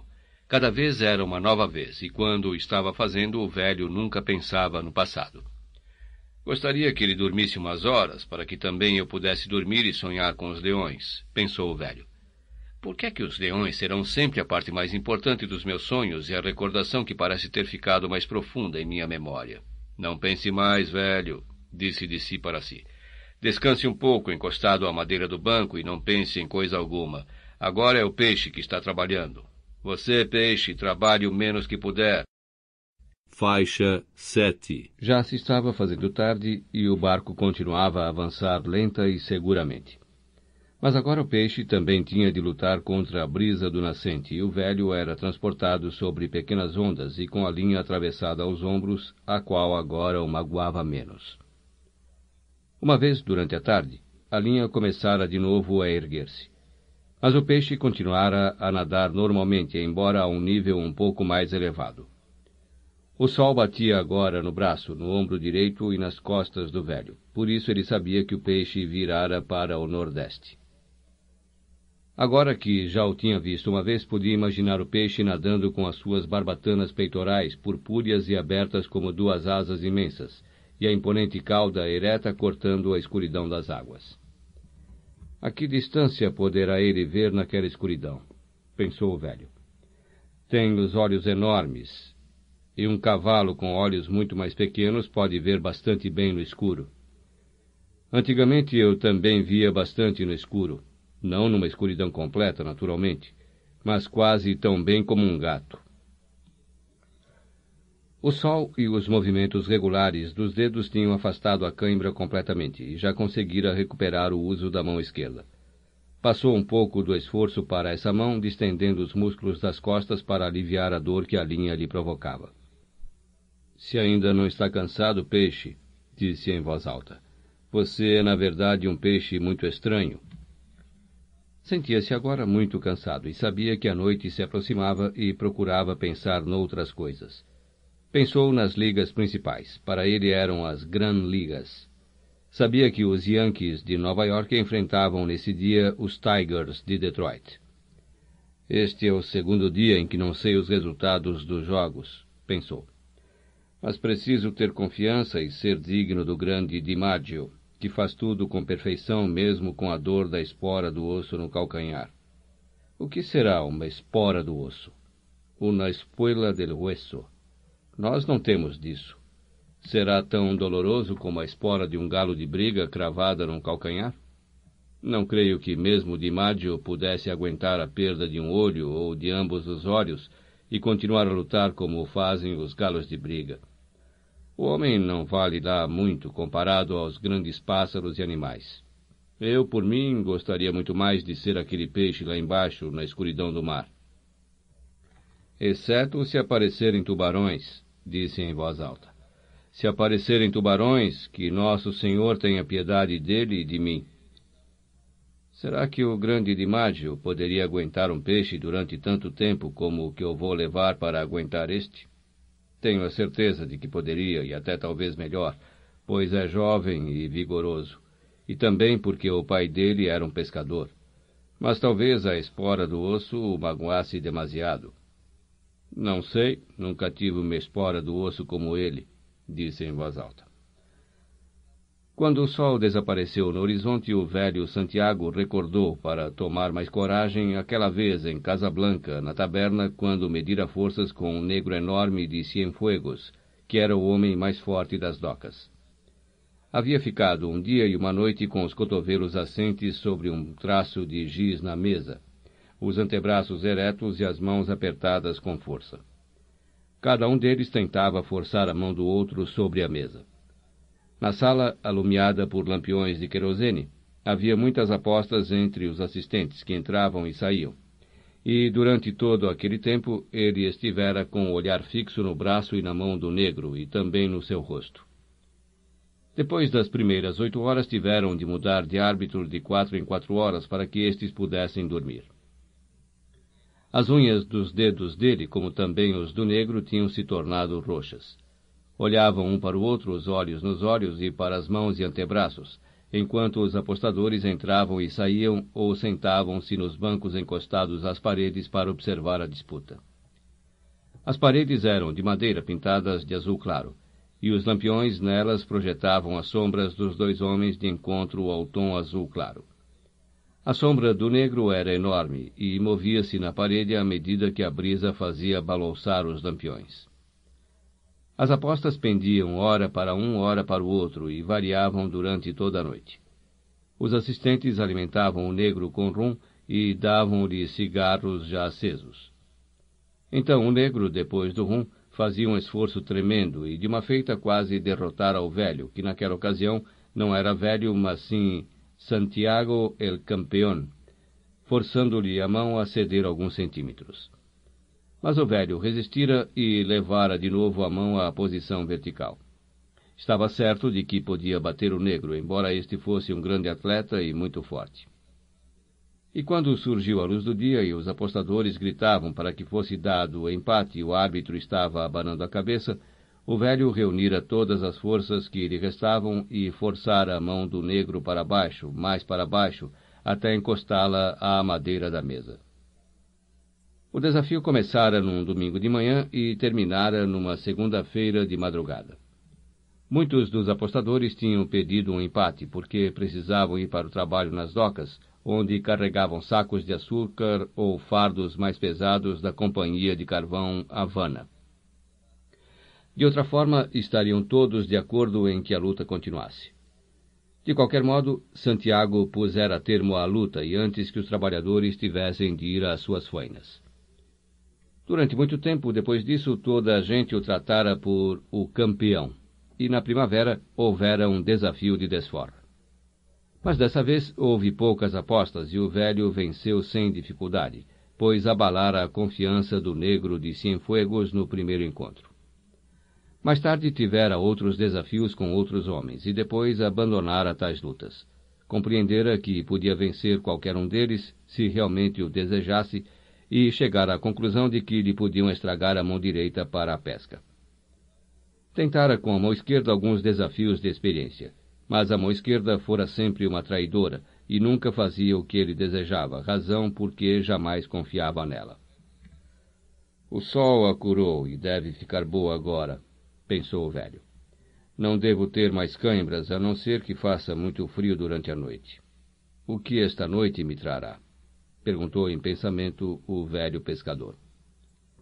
Um avião passou por sobre a sua cabeça caminho de Miami, e o velho observou que a sombra do aparelho assustara um cardume de peixes voadores que nadavam a alguma distância do barco.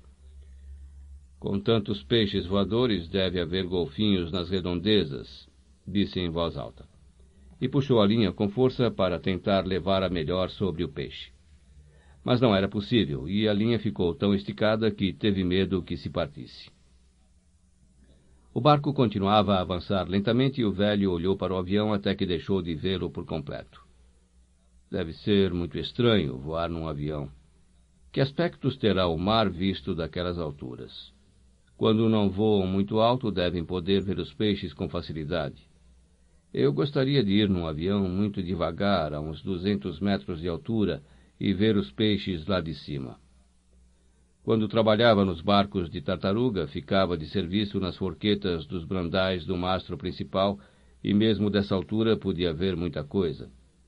Os golfinhos parecem mais verdes vistos do alto, e é fácil ver as listras e as manchas purpúreas que têm.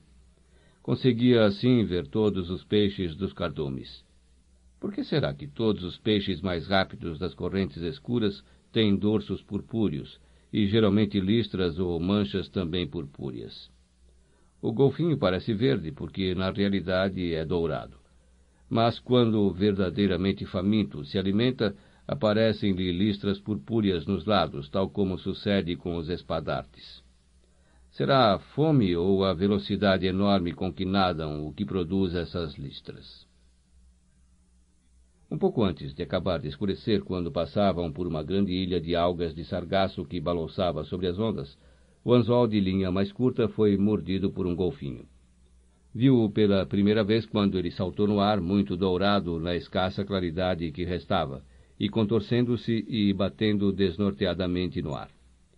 Saltou repetidas vezes de terror, e o velho dirigiu-se com dificuldade para a popa, encolhido e a segurar na linha com a mão e o braço direito.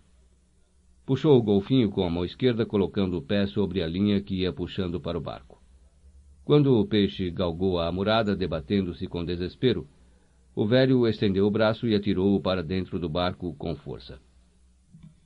O peixe contorcia-se e batia com a cauda dourada nas tábuas do barco, arremessando-se de encontro à amurada com fúria e terror. Então o velho deu-lhe uma grande martelada na cabeça. O peixe estremeceu e depois ficou imóvel na coberta da canoa. O velho desprendeu o anzol do golfinho, tornou a colocar outra sardinha e atirou a linha para o mar. Depois, lentamente, voltou para o seu lugar à proa. Lavou a mão esquerda e enxugou-a nas calças. Em seguida, mudou a pesada linha da mão direita para a mão esquerda e lavou a mão direita no mar, enquanto examinava o céu onde agora desapareciam os últimos vestígios da luz do dia, ao mesmo tempo que observava a inclinação da linha na água. Não mudou nada, falou em voz alta. Mas sentindo o movimento da água na mão, notou que iam um pouco mais devagar. Vou pôr os dois remos cruzados na proa e o peixe terá de abrandar a velocidade durante a noite, disse o velho. Ele deve querer descansar e eu também. Seria melhor limpar o golfinho para aproveitar o sangue da carne, pensou. Poderia fazer isso mais tarde e, ao mesmo tempo, ferrar os remos para abrandar a velocidade. Agora não devo incomodar o peixe nem perturbá-lo no começo da noite. A caída da noite é um momento difícil para todos os peixes. Agitou a mão no ar para que secasse e depois agarrou na linha e instalou-se da melhor forma possível, deixando que a pressão da linha o empurrasse de encontro à madeira de forma que o barco oferecesse tanta resistência ou mais do que ele próprio. Estou aprendendo o que devo fazer, pensou. Ou pelo menos esta parte da tarefa. Além disso, lembre-se de que ele ainda não comeu desde que mordeu aquela isca, e é um peixe enorme que precisa de muito alimento. Eu comi um atum pequeno inteiro. Amanhã comerei o golfinho. Chamava-lhe Dourado. Talvez fosse melhor comer um pedaço agora, quando o limpasse. Será pior de comer do que a albacora. Mas, afinal, nada há que seja fácil na vida. Como se sente, meu peixe? perguntou em voz alta. Eu me sinto bem, a mão esquerda está melhor e tenho comida para mais uma noite e um dia. Carregue com o barco, peixe. Mas, na verdade, ele não se sentia muito bem, por causa da grossa linha atravessada nas costas que quase não sentiam mais a dor, e estava com uma sonolência que não lhe agradava. A mão direita tem apenas um pequeno ferimento e a esquerda já se livrou por completo da cãibra.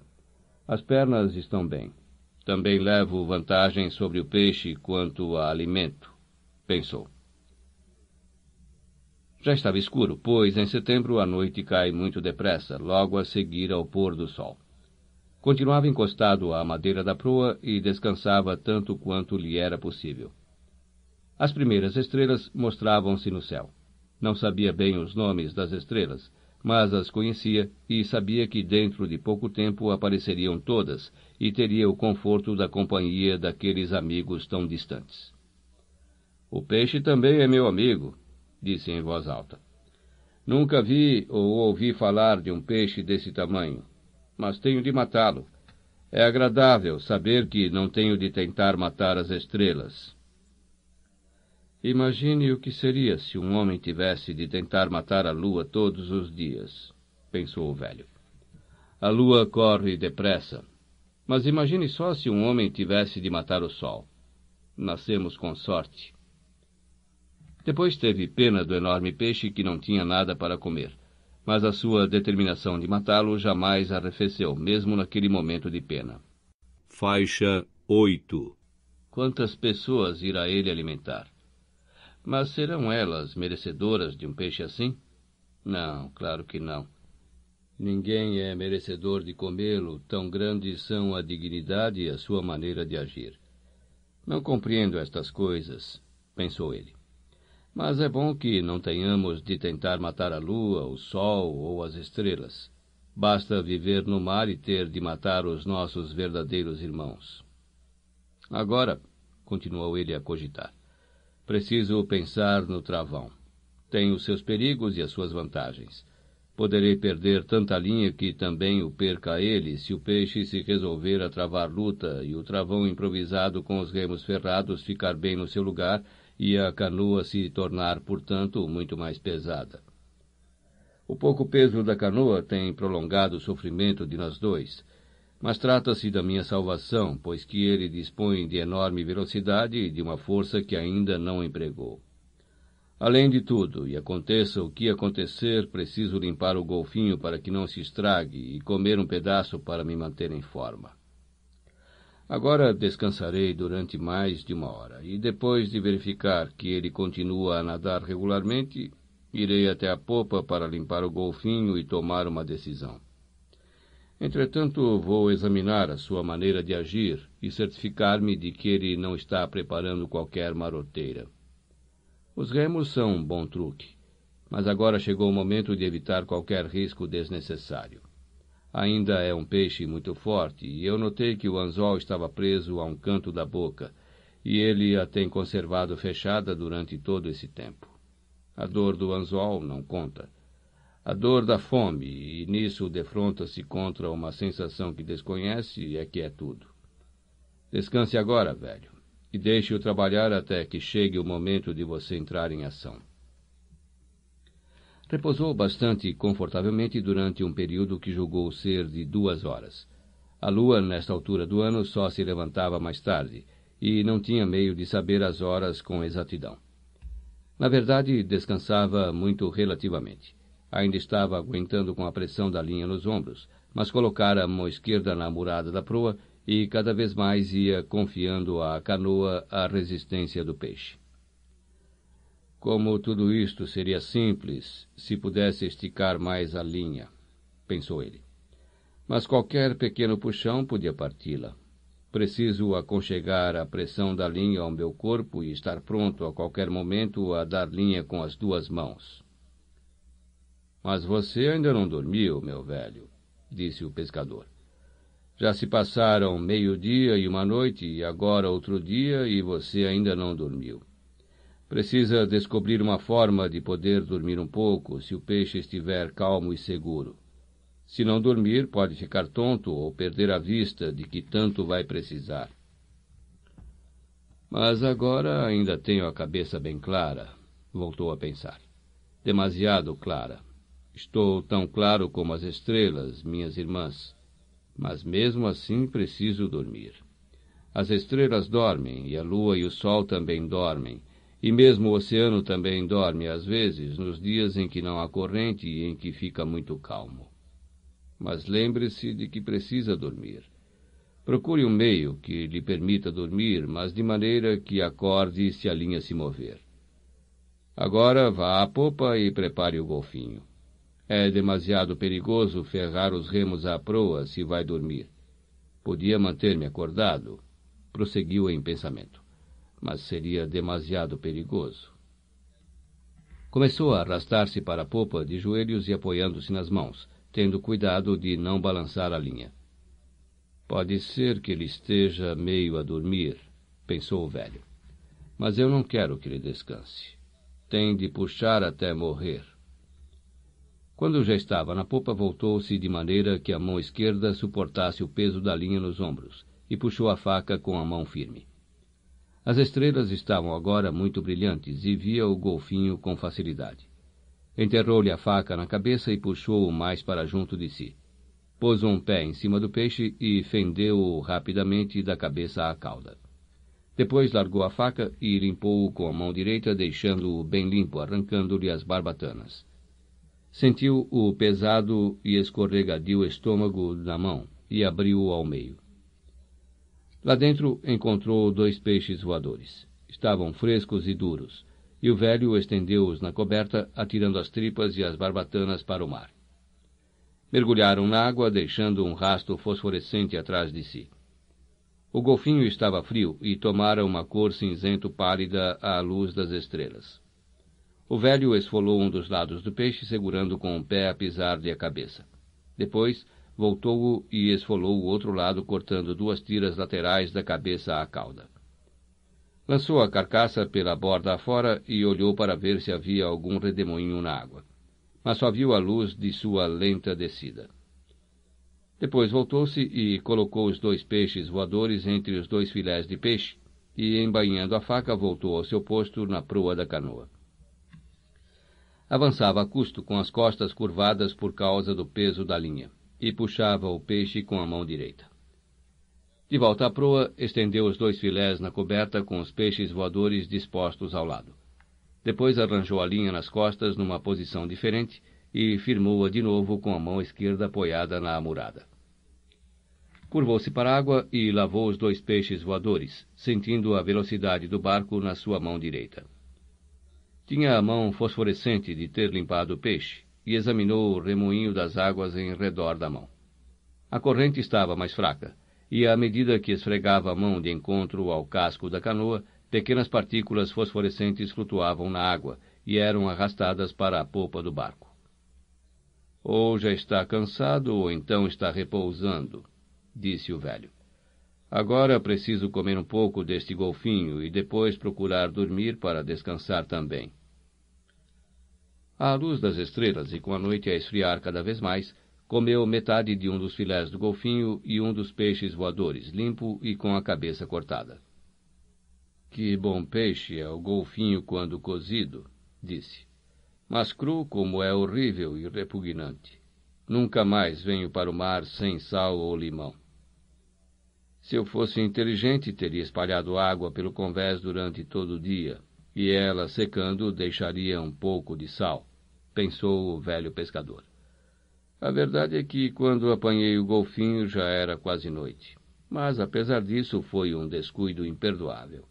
É verdade que o mastiguei bem e não senti nenhuma náusea. O céu estava a cobrir-se de nuvens para os lados do nascente, e uma após outra, todas as estrelas que ele conhecia foram desaparecendo. Parecia que ia direto a uma grande montanha de nuvens e o vento abrandara. Vai haver mau tempo daqui a uns três ou quatro dias, disse o velho. Mas não hoje nem amanhã.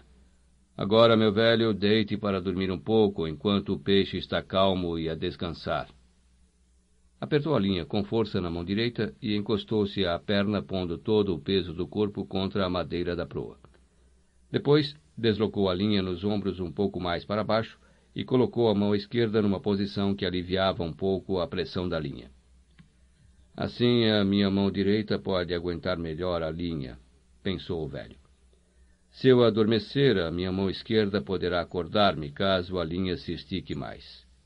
Mas isto é muito duro para a mão direita, embora esteja habituada a tais violências. Mesmo que durma só vinte minutos ou meia hora, já é muito bom.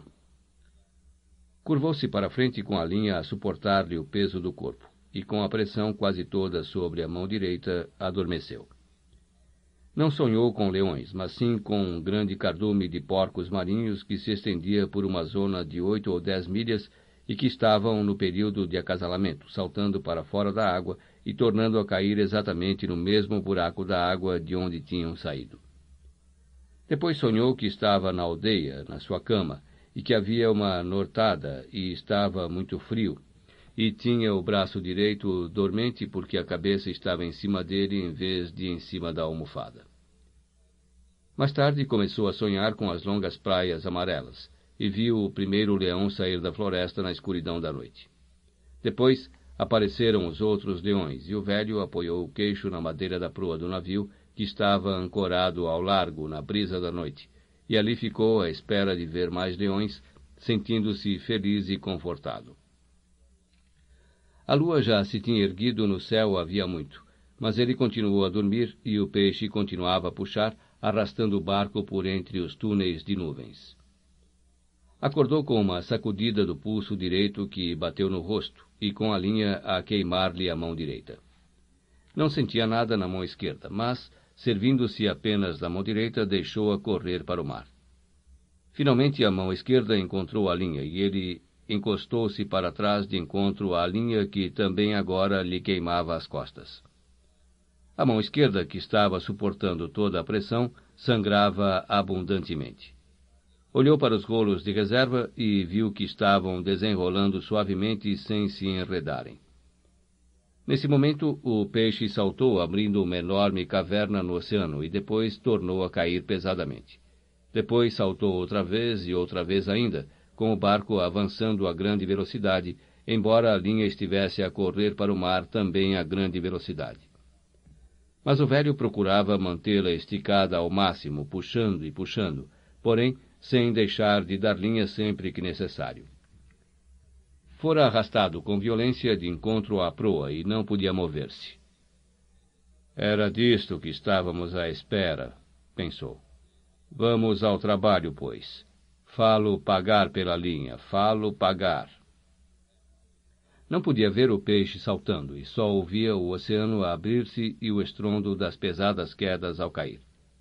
A velocidade da linha estava cortando-lhe as mãos e magoando-o bastante, mas sempre soubera que isso ia acontecer, e procurou conservar a linha nas partes calejadas da mão, não permitindo que corresse pela palma ou pelos dedos. Se o rapaz estivesse aqui, podia molhar os rolos de linha, pensou. Se o rapaz estivesse aqui. Sim, se o rapaz estivesse aqui. A linha corria e corria para o mar, mas já estava a abrandar e a fazer com que o peixe pagasse por cada centímetro de linha que lhe dava. Agora conseguia levantar a cabeça de debaixo da proa e libertar-se um pouco da pressão que o esmagava de encontro à murada. Pôs-se de joelhos e depois levantou-se lentamente. Estava cedendo linha, mas cada vez menos. Moveu-se a custo para se aproximar dos rolos de linha de maneira que pudesse tocar com o pé no rolo que não podia ver. Ainda havia muita linha e agora o peixe tinha de puxar também por toda aquela linha que correra para o mar naqueles últimos minutos. Sim, pensou o velho. Agora que já saltou mais de uma dúzia de vezes e encheu de ar os sacos ao longo do dorso, já não poderia ir morrer no fundo, de onde eu jamais poderia içá-lo. Dentro em pouco começará a descrever círculos e depois tenho de começar a manobrá-lo. O que é que teria feito com que ele começasse a lutar tão repentinamente? Teria sido a fome que o desesperou ou ter-se assustado com qualquer coisa na escuridão da noite? Talvez tivesse sentido o medo assim de repente. Mas era um peixe tão calmo e tão forte, e parecia tão confiante e corajoso. É tão estranho. O melhor é você também ser corajoso e confiante, velho, disse o pescador a si mesmo em voz alta. Está outra vez a segurá-lo, mas não pode recuperar a linha que deixou correr para o mar. Ele vai começar a descrever círculos dentro de pouco tempo. O velho, que estava a aguentá-lo com a mão esquerda e os ombros, curvou-se para molhar a mão direita e lavar o rosto com um pouco de água. Quando caíra de encontro à proa, sujara-o no resto do golfinho, estendido na coberta, e agora receava ter náuseas e vomitar perdendo assim as forças de que tanto necessitava. Quando acabou de lavar o rosto, limpou a mão direita e deixou-a ficar na água salgada enquanto observava a primeira claridade do nascer do dia. Vai quase direto ao nascente, pensou o velho. Isso quer dizer que está cansado e se deixa ir ao sabor da corrente. Terá de começar a descrever círculos dentro de pouco tempo. Então é que principia a minha verdadeira faina. Quando achou que a mão direita já estivera imersa na água há bastante tempo, levantou-a e examinou-a. Não está lá em muito mau estado, falou o velho. E a dor não tem importância para um homem. Faixa 9 Pegou na linha cuidadosamente com a mão direita de maneira que ela não penetrasse em nenhum dos cortes recentes que lhe causara e mudou de posição para que pudesse pôr a mão esquerda na água do outro lado da canoa. Para quem tem fama de inútil, você não se portou lá muito mal, disse ele, olhando para ela. Mas houve um momento em que eu não consegui encontrá-la. Por que não teria eu nascido com duas boas mãos? pensou o velho. Talvez seja eu o culpado por não treinar esta mão como devia. Mas Deus sabe quantas oportunidades ela tem tido de aprender. Não se portou assim tão mal durante a noite e somente teve uma cãibra. Se tornar a ter cãibra, deixe que a linha a corte à vontade. Quando sentiu a cabeça menos lúcida, Santiago decidiu que precisava comer mais um bocado de golfinho. Não posso, disse em pensamento. É melhor ter a cabeça um pouco confusa do que perder as forças por causa das náuseas. E sei que vou vomitar se comer depois de ter sujado o rosto nele. Guardá-lo-ei para uma emergência até que se estrague. Além disso, já é demasiado tarde para ganhar forças por meio de alimentos. Você é um estúpido, pensou. Coma o outro peixe voador. Estava ali, limpo e pronto, e o velho pegou com a mão esquerda e começou a comê-lo, mastigando as espinhas cuidadosamente. Comeu-o todo, da cabeça à cauda. Melhor alimento do que qualquer outro peixe, pensou o velho. Pelo menos a espécie de alimentação de que preciso. Já fiz o que tinha a fazer, agora é esperar até que ele comece a descrever círculos e aguardar o começo da luta. O sol estava nascendo pela terceira vez desde que se fizera ao mar quando o peixe começou a nadar em círculos. Não podia ver pela direção da linha que o peixe estava nadando em círculos. Ainda era muito cedo para poder ver. Apenas sentia uma pequena perda de pressão na linha e começou a puxá-la com a mão direita. Estava esticada como sempre, e quando chegava ao ponto em que podia partir-se, o peixe começava a ceder. Passou a linha por cima da cabeça e dos ombros e com as duas mãos começou a puxar segura e suavemente. Empregava as duas mãos num movimento oscilatório e tentava pôr grande parte da força no corpo e nas pernas. Suas velhas pernas e as costas não paravam de balançar com as oscilações dos puxões. Está descrevendo círculos muito grandes, disse em voz alta, mas está circulando. Depois não conseguiu recuperar mais linha. Segurou-a até que o sol nasceu e viu a água escorrendo por todo o comprimento dela. Em seguida, o peixe tornou a afastar-se, pedindo mais linha, e o velho ajoelhou-se, deixando-a correr para o mar de má vontade. Agora está percorrendo a parte mais afastada do círculo, disse ele. Preciso aguentar o mais possível. A pressão encurtará os círculos cada vez mais. Talvez o consiga ver dentro de uma hora.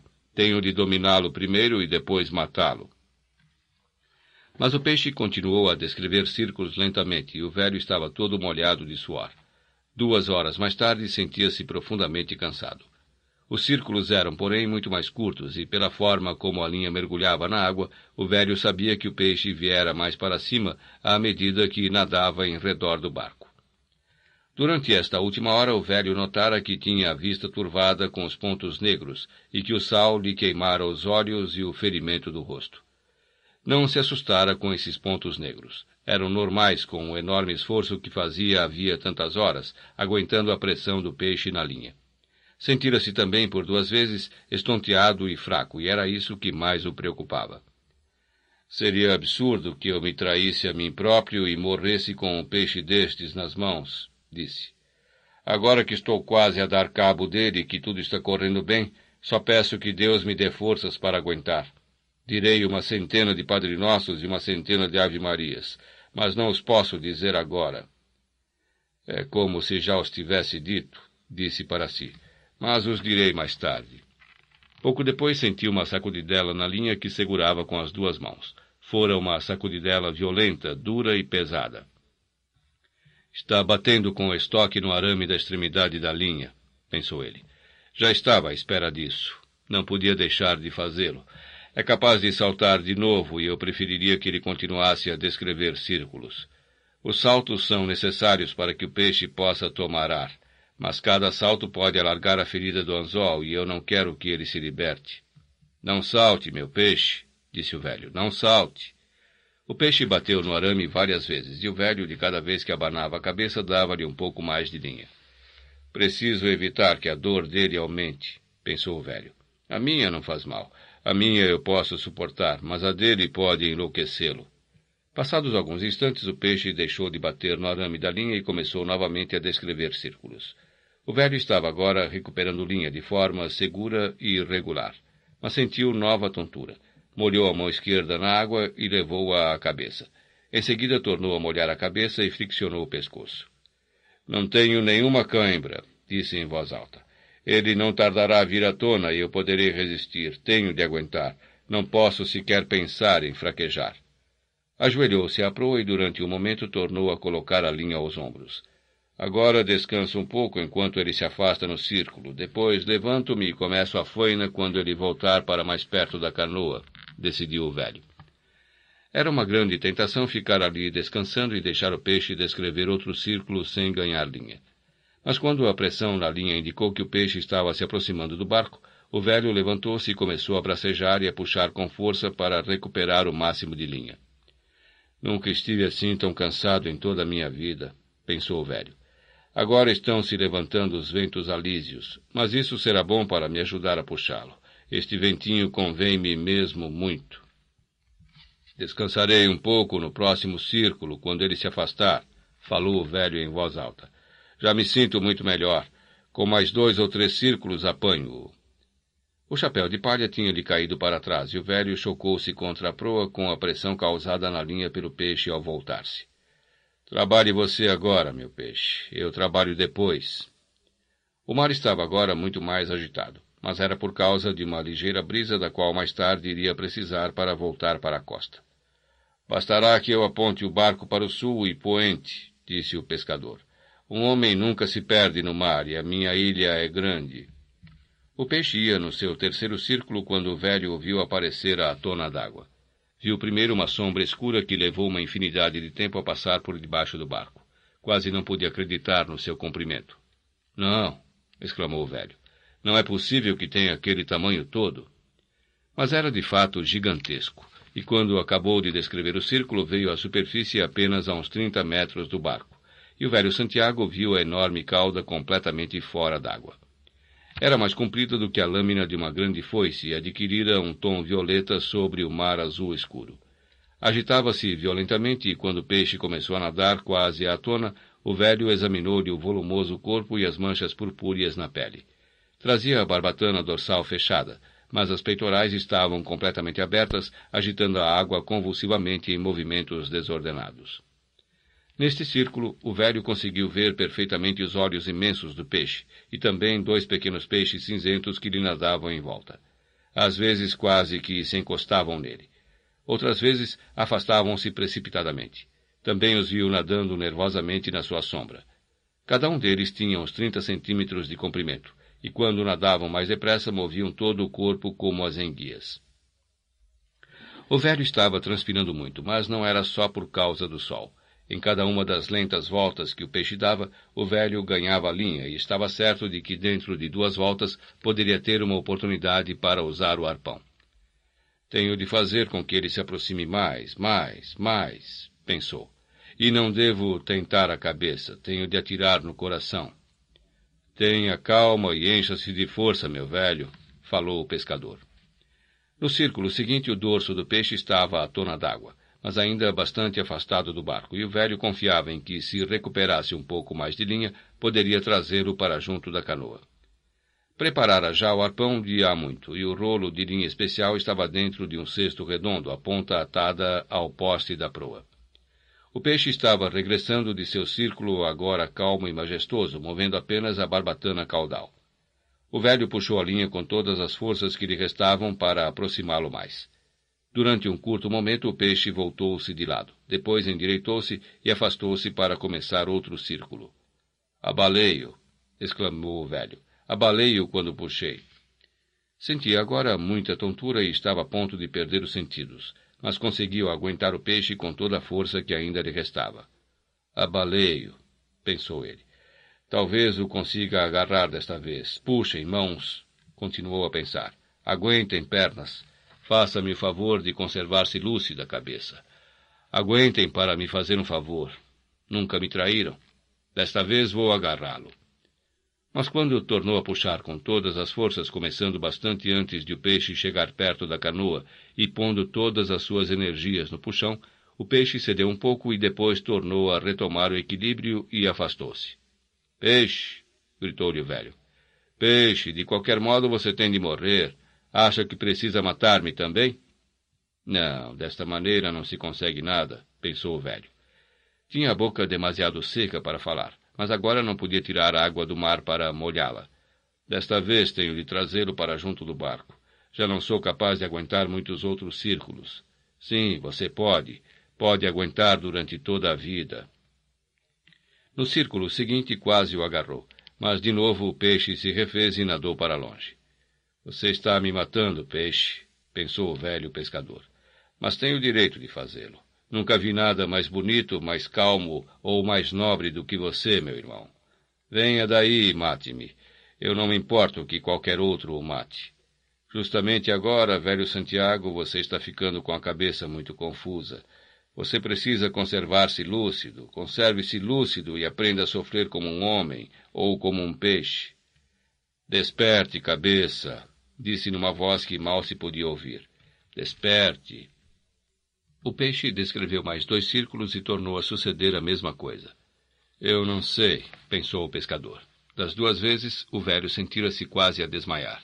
Eu não sei, mas tentarei mais uma vez. Tentou mais uma vez e, quando conseguiu virar o peixe de lado, sentiu-se de novo quase a desmaiar. O peixe endireitou-se e afastou-se lentamente com a grande cauda a bater no ar. Tentarei mais uma vez, prometeu o velho, embora tivesse agora as mãos em sangue e só pudesse ver bem por instantes. Tentou outra vez e sucedeu exatamente o mesmo. Assim, pensou ele, e sentiu-se a desmaiar mesmo antes de recomeçar a puxar. Vou tentar outra vez. Esqueceu a dor e reuniu as poucas forças que lhe restavam, apelando para o seu orgulho, que já o deixara havia horas. Pôs toda a sua alma no puxão e na agonia do peixe, que veio para junto do barco, nadando suavemente com o seu estoque quase a tocar a madeira da canoa, e começou a passá-la, longo, profundo, largo, prateado, com manchas purpúreas e interminável na água. O velho soltou a linha, pôs-lhe o pé por cima, erguendo o arpão tão alto quanto lhe era possível, e cravou-o para baixo com toda a força, aquela força para a qual acabara de apelar espetou-o de lado mesmo junto da grande barbatana peitoral que se erguia no ar, quase à altura do peito de um homem.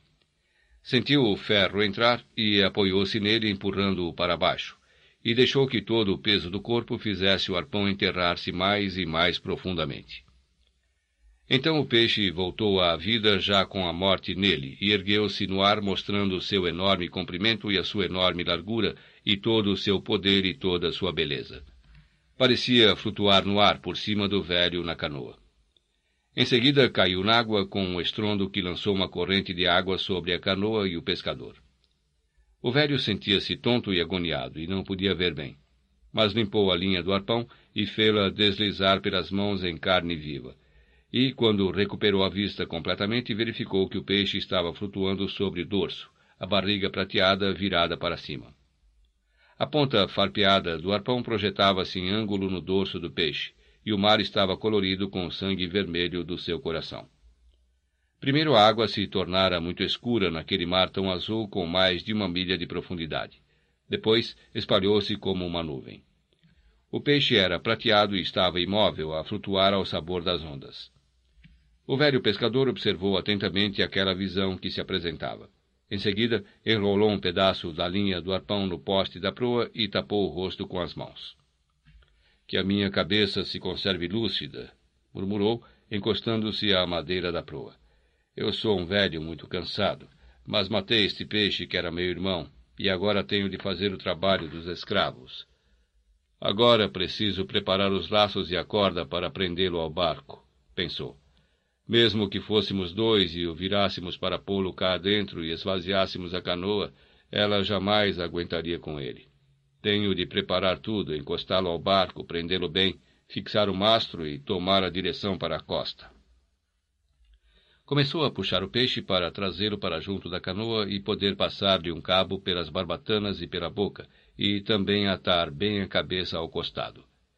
Quero vê-lo bem, pensou o velho e tocá-lo e senti-lo é a minha única fortuna. Mas não é por isso que quero senti-lo. Parece-me que lhe senti o coração quando empurrei o arpão pela segunda vez. Vou trazê-lo agora para o barco e atá-lo bem, passando-lhe um laço pela cauda e outro pelo meio para encostá-lo bem ao barco. Trabalha, velho, falou ele e bebeu um pouco de água da garrafa que estava quase vazia. Há muito trabalho de escravo a realizar agora que a luta terminou. Faixa 10 Olhou para o céu e depois para seu peixe. Examinou o sol com atenção. Não passa muito do meio-dia, pensou. E o vento está virando. Agora não preciso mais me preocupar com as linhas. O rapaz e eu podemos juntá-las depois em terra. Vamos, peixe, disse o velho. Mas o peixe não veio. Em vez disso, continuava a flutuar no mar, e o velho pescador teve de levar a canoa para junto dele. Quando chegou ao lado dele e a cabeça do espadarte ficou junto do costado, o velho não quis acreditar no seu tamanho. Desprendeu a linha do arpão do poste, passou-a pelas barbatanas do peixe, deu-lhe uma volta pela espada e em seguida passou a linha pela outra barbatana. Deu outro nó na espada e atou a linha duas vezes, prendendo-a com força ao poste da proa. Cortou o resto da linha e foi à popa para laçar a cauda. O peixe tornara-se prateado em vez do original tom purpúreo e prateado que tivera antes, e as listras haviam tomado a mesma cor violeta pálido da cauda. Eram manchas maiores do que a mão de um homem com os dedos abertos, e os olhos do peixe pareciam tão destacados como a parte superior de um periscópio ou um santo numa procissão. Era a única maneira possível de matá-lo, disse o velho. Sentia-se melhor desde que bebera água, sabia que já não perderia os sentidos e tinha a cabeça bastante lúcida. Com o tamanho que tem, deve pesar mais de quinhentos quilos, talvez muito mais. Quanto será se aproveitar dois terços a sessenta cêntimos o quilo? Preciso de um lápis para fazer a conta, disse o velho. Não tenho a cabeça boa para contas, mas penso que o grande Dimádio se orgulharia muito de mim hoje. Não tenho esporas no osso, mas as costas e as mãos doem-me de verdade. Gostaria de saber o que é uma espora de osso. Talvez eu tenha uma sem saber. Prendeu o peixe fortemente à proa, à popa e ao banco transversal. Era tão grande que mais lhe parecia estar atando à sua canoa um barco muito maior. Cortou um pedaço de linha e amarrou a mandíbula inferior à espada para que a bocarra não pudesse abrir e navegassem da melhor maneira possível. Depois fixou o mastro e com a vara que fazia de carangueja e com os botalós armados içou a vela. O barco começou a mover-se e, com a popa meio metida na água, dirigiu-se para o sudoeste. Não precisava de uma bússola para lhe indicar onde é que ficava o sudoeste. Só precisava sentir os ventos alísios e o enfunar da vela. Seria bom lançar uma linha pequena na água com um anzol giratório para pescar qualquer coisa para comer e beber mas não conseguiu encontrar nenhum anzol e as sardinhas já estavam estragadas. Por isso, com o arpão, enganchou um molho das algas amarelas do golfo e agitou-o fortemente para que os pequenos camarões que ali se haviam abrigado caíssem na coberta do barco. Havia mais de uma dúzia deles e começaram todos a saltar como pulgas da areia. O velho cortou-lhe as cabeças com o polegar e o dedo indicador e comeu-os, mastigando também as cascas e as caudas. Eram muito pequenos, mas muito deliciosos, além de constituírem ótimo alimento. Ainda lhe restava um pouco de água na garrafa e bebeu a metade depois de comer os camarões. A canoa estava navegando bastante bem, levando em conta as desvantagens, e ele ia apontando o barco com o leme debaixo do braço. De onde se encontrava, podia ver o peixe, tinha apenas de olhar para as mãos e sentir as costas encostadas à popa para saber que aquilo acontecera de verdade e não era um simples sonho. Certo momento, quando estava sentindo-se muito mal, quase no fim da luta, pensara que talvez se tratasse de um sonho. Depois, quando viu o peixe dar o salto final e erguer-se no ar, ficando como que suspenso por cima dele, tivera certeza de que havia qualquer coisa de muito estranho e não podia acreditar. Mas naquele momento quase não via nada, e agora via tão perfeitamente como sempre. Agora sabia que o peixe estava de fato ali, as mãos e as costas não eram nenhum sonho. As mãos curam-se depressa, pensou o velho. O sangue limpou-as e o sal da água fará com que cicatrizem. A escura água do golfo é o melhor remédio para isso. Tudo o que preciso fazer é conservar a cabeça lúcida. As mãos cumpriram a sua obrigação e estamos navegando bem. Com a sua boca fechada e a enorme cauda a erguer-se no ar, navegamos os dois como irmãos. Começou a sentir-se de novo tonto e perguntou a si próprio: Será ele que me está arrastando ou serei eu que estou a rebocá-lo? Se eu fosse atrás dele a reboque, não haveria dúvida. O mesmo sucederia se o peixe estivesse dentro da canoa com toda a sua dignidade derrotada. Dessa forma também não haveria a menor dúvida. Mas estavam navegando os dois juntos, ligados um ao outro, e o velho pensou: Deixe que seja ele que me esteja revocando, se isso lhe agrada. Só consegui ser melhor do que ele por meio de uma traição, e ele por si não me desejava nenhum mal. Estavam navegando bem e o velho molhava as mãos na água e tentava manter-se lúcido. Por cima deles viam-se cúmulos e cirros, e o velho sabia que isso queria dizer que a brisa duraria a noite toda. O velho pescador olhava constantemente para o peixe para ter a certeza de que aquilo era verdade. Já havia decorrido uma hora quando o primeiro tubarão o atacou.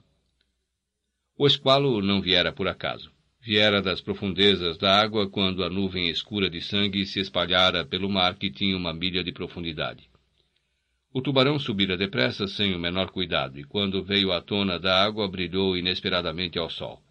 Em seguida, tornara a mergulhar no mar e começara a nadar em perseguição da canoa e do peixe. Perdera a pista mais de uma vez, mas a encontrava logo a seguir, ou pelo menos uma indicação vaga da pista, e recomeçava a nadar com velocidade e avidez em direção do barco. Tratava-se de um tubarão maco, muito grande e que podia nadar mais depressa do que qualquer outro peixe do mar. Tudo nele era lindo, exceto as mandíbulas. O dorso era muito azul, a barriga prateada e a pele muito linda e macia. Tinha a forma de um peixe-espada, com exceção das enormes mandíbulas que agora estavam cerradas fortemente enquanto nadava a grande velocidade, mesmo sob a superfície do mar, com a imensa barbatana dorsal a cortar a água vertiginosamente. Tratava-se de um peixe habituado a alimentar-se de todos os outros peixes, mesmo dos que fossem também muito fortes e estivessem bem armados, pois nenhum deles podia resistir a tão terrível inimigo. Agora aumentara a velocidade, pois sentira o cheiro da presa que perseguia, e a sua barbatana dorsal cortava a água celeremente. Quando o velho o viu aproximar-se, compreendeu logo que se tratava de um tubarão que não temia coisa alguma e que faria exatamente o que lhe apetecesse. Preparou o arpão e atou a linha com força enquanto observava o tubarão cada vez mais próximo. A linha era muito curta, pois lhe faltava o pedaço que cortara para prender o espadarte ao costado do barco. A cabeça do velho estava bem desanuviada e lúcida, e ele sentia-se cheio de coragem, mas com poucas esperanças. Fora bom demais para durar, pensou ele. Olhou para o grande peixe e viu que o tubarão se aproximava. Afinal, podia ter sido um sonho, pensou o velho. Não posso impedi-lo de nos atacar, mas talvez possa cravar o arpão. Mas que enorme dentuço! O tubarão veio pela popa e, quando atacou o espadarte, viu-se-lhe a boca abrir-se e os estranhos olhos e o ruído das mandíbulas a fecharem-se sobre a presa próximo da cauda. A cabeça do tubarão surgiu fora da água e agora o dorso também aparecia.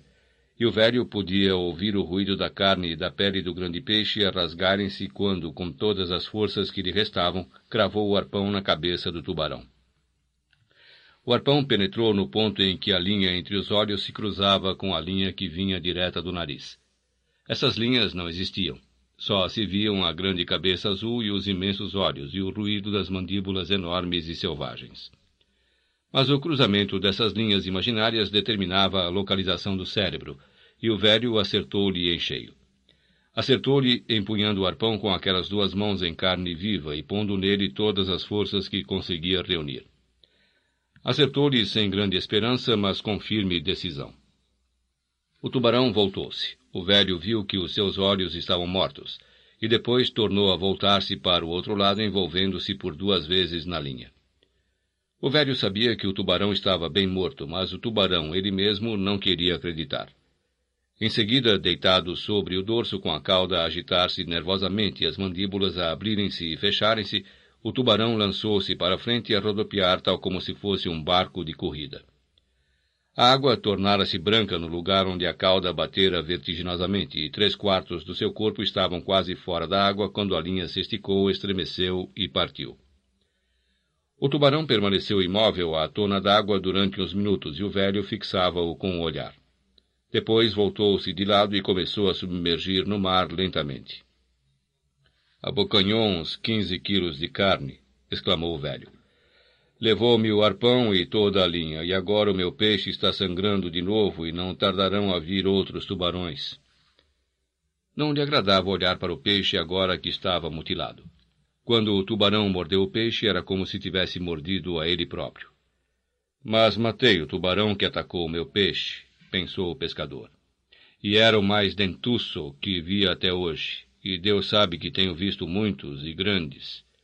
Era bom demais para durar. Gostaria que afinal houvesse sido tudo um sonho e que nunca tivesse pescado o peixe e que estivesse agora na minha cama deitado em cima dos meus velhos jornais.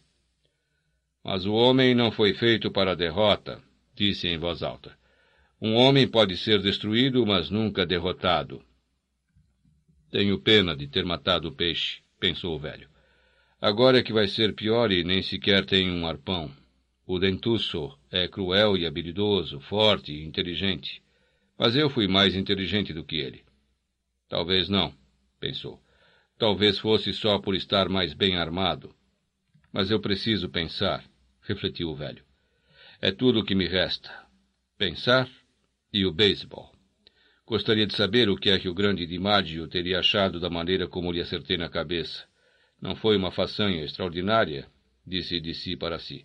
Qualquer homem o poderia ter feito, mas teria o estado das minhas mãos sido tão vantajoso como as tais esporas do osso? Não tenho meios de saber. Nunca tive nada no calcanhar, exceto daquela vez em que ia nadar e pisei um peixe-aranha que me picou e me paralisou a parte inferior da perna, provocando-me aquela dor insuportável. Pense em qualquer coisa mais agradável, meu velho, falou ele. Cada minuto que passa o leva para mais perto da costa. Você navega mais depressa com a perda daqueles quinze quilos. Sabia muito bem o que lhe poderia acontecer quando alcançou a parte interior da corrente, mas não podia fazer nada para evitá-lo. Sim, isso mesmo, falou o velho. O melhor é atar a faca à extremidade de um dos remos. E assim fez, com o leme debaixo do braço e a borda da vela debaixo do pé. Agora, disse o pescador, não passo de um velho, mas ainda estou armado. A brisa estava muito fresca e navegavam bastante bem. Observava apenas a parte da frente do peixe e sentia-se mais confiante. É uma estupidez não ter esperança, pensou. Além disso, acho que é um pecado perder a esperança. Mas não devo pensar em pecados. Já tenho muitos problemas para começar a pensar em pecados. Para dizer a verdade, também não compreendo bem o que são os pecados. Não os compreendo, nem sei bem se acredito neles.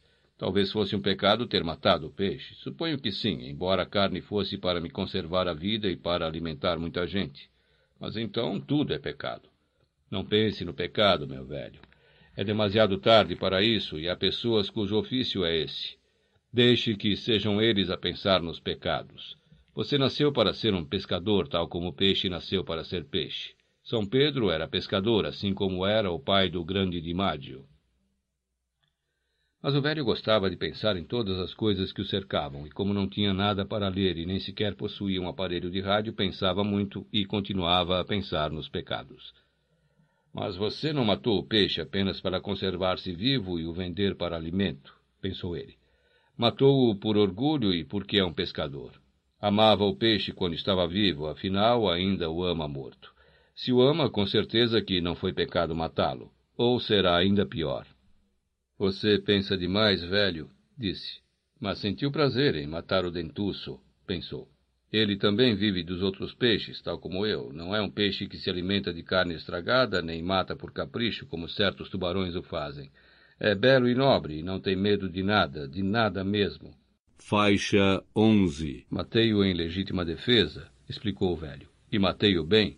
Além disso, pensou, tudo mata tudo de uma maneira ou de outra. Pescar mata-me tal como me faz viver.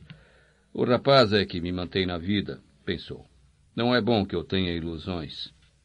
Debruçou-se para fora do barco e agarrou num pedaço de carne que ficara meio solto no ponto onde o tubarão trincara. Mastigou e notou que era de primeira qualidade e de bom sabor. Era dura e sumarenta, tal como carne de mamífero, mas não vermelha. Não tinha fibras e o velho sabia que conseguiria o preço mais alto no mercado. Mas não havia meio de conservar o seu aroma fora da água, e o velho sabia que alguma coisa muito mais estava se aproximando. A brisa mantinha-se firme, tinha virado um pouco para nordeste e o velho sabia que isso queria dizer que iria conservar-se assim. O pescador perscrutava o horizonte, mas não conseguia divisar nenhuma vela, nem sequer o rasto ou a fumaça de um navio. Só via peixes voadores que lhe saltavam à proa de um lado para o outro do barco e as manchas amarelas das algas. Já navegava havia duas horas, descansando à popa e mastigando por vezes um pedaço de carne de peixe, tentando repousar e recuperar as forças, quando viu o primeiro dos dois tubarões. Ai! exclamou ele em voz alta. Falara em espanhol, pois não conhecia nenhuma outra palavra que melhor exprimisse os seus sentimentos nesta situação. Galanos, continuou ele em voz alta. Tinha agora visto a segunda barbatana por detrás da outra e já identificara os atacantes como tubarões de espécie diferente da do outro, por causa das barbatanas triangulares e pelos movimentos da cauda. Tinham farejado peixe, estavam muito excitados, e na estupidez de sua grande fome, só se preocupavam com o cheiro, não sabendo sequer ao certo onde se encontrava a presa que produzia tal odor. Mas estavam cada vez mais perto. O velho apanhou o saco e com ele firmou o leme. Depois pegou no remo que tinha a faca atada na ponta. Levantou-o com cuidado, pois as mãos ainda lhe doíam muito. Em seguida, fechou e abriu as mãos no remo para lhes dar vida. Apertou-as com força para que se habituassem à dor e não afrouxassem. Olhou para os tubarões que se aproximavam. Agora já podia ver-lhes as cabeças enormes em forma de martelo e as barbatanas peitorais brilhando ao sol. Eram tubarões idosos, mal cheirosos, assassinos e comedores de carne podre, e, quando tinham fome, eram capazes até de morder os remos ou o leme de um barco. Eram estes tubarões que costumavam cortar pernas e as barbatanas das tartarugas quando dormiam à tona d'água, e, se tivessem fome, atacariam um homem na água, mesmo que o homem não tivesse o cheiro do sangue de peixe. Ai! exclamou de novo o velho. Galanos! Venham daí, galanos! E vieram. Mas não vieram como o outro viera um voltou-se e desapareceu por debaixo da canoa, e o velho sentia o barco estremecer enquanto o tubarão puxava pelo peixe. O outro tubarão ficou observando o velho com os olhos amarelos muito cruéis, e depois atirou-se rapidamente com a bocarra muito aberta para trincar o peixe onde lhe faltava um pedaço. A linha imaginária era bem visível no alto de sua cabeça castanha e no ponto onde o cérebro se juntava com a espinha dorsal e o velho enterrou nessa junção a faca presa ao remo. Puxou-a e tornou a enterrá-la, desta vez entre os olhos do tubarão. O tubarão largou o peixe e escorregou, engolindo o que mordera à medida que morria. A canoa continuava estremecendo com a destruição que o outro tubarão estava fazendo no espadarte, e o velho largou a vela para que a canoa oscilasse para um lado e deixasse à vista o tubarão que se escondera debaixo dela. Quando o viu, Debruçou-se para a água e espetou-lhe a faca. Apenas conseguiu atingir a carne, a pele era tão dura que a faca mal lhe entrou no corpo. A pancada magoara-lhe não somente as mãos, mas também os ombros. O tubarão veio logo à superfície com a cabeça fora d'água, e o velho atingiu mesmo no centro da cabeça no momento em que saía da água e se chegara de novo ao peixe. O velho desenterrou a faca e tornou a mergulhá-la de novo no mesmo ponto. O tubarão ainda continuava agarrado ao peixe a trincar com as mandíbulas, e o velho deu-lhe um golpe no olho esquerdo. O tubarão não largou o peixe. Não? perguntou o velho, e enterrou a faca entre as vértebras e o cérebro. Foi um golpe fácil e certeiro, e sentiu a cartilagem separar-se. Pegou no remo pela outra ponta e meteu-o na bocarra do tubarão para fazer com que largasse o peixe. Torceu a pá do remo e quando o tubarão se desprendeu, o velho disse-lhe: Vá-se embora, galano. Vá para o fundo do mar. Vá ver o seu amigo, ou talvez se trate de sua mãe. O pescador limpou a lâmina da faca e arrumou o remo. Depois esticou a vela, esta encheu-se de vento e a canoa retomou o seu rumo primitivo. Deve ter levado um quarto do peixe e da carne do melhor lugar, disse em voz alta. Gostaria tanto que isto tudo fosse um sonho e que nunca o tivesse pescado. Tenho muita pena de você, meu peixe. Não queria que as coisas se passassem assim. Parou de falar e não quis tornar a olhar para o peixe. Coberto de sangue e sujo, o peixe parecia ter a cor de prata suja das costas de um espelho, e as manchas ainda se distinguiam no meio da sujidade.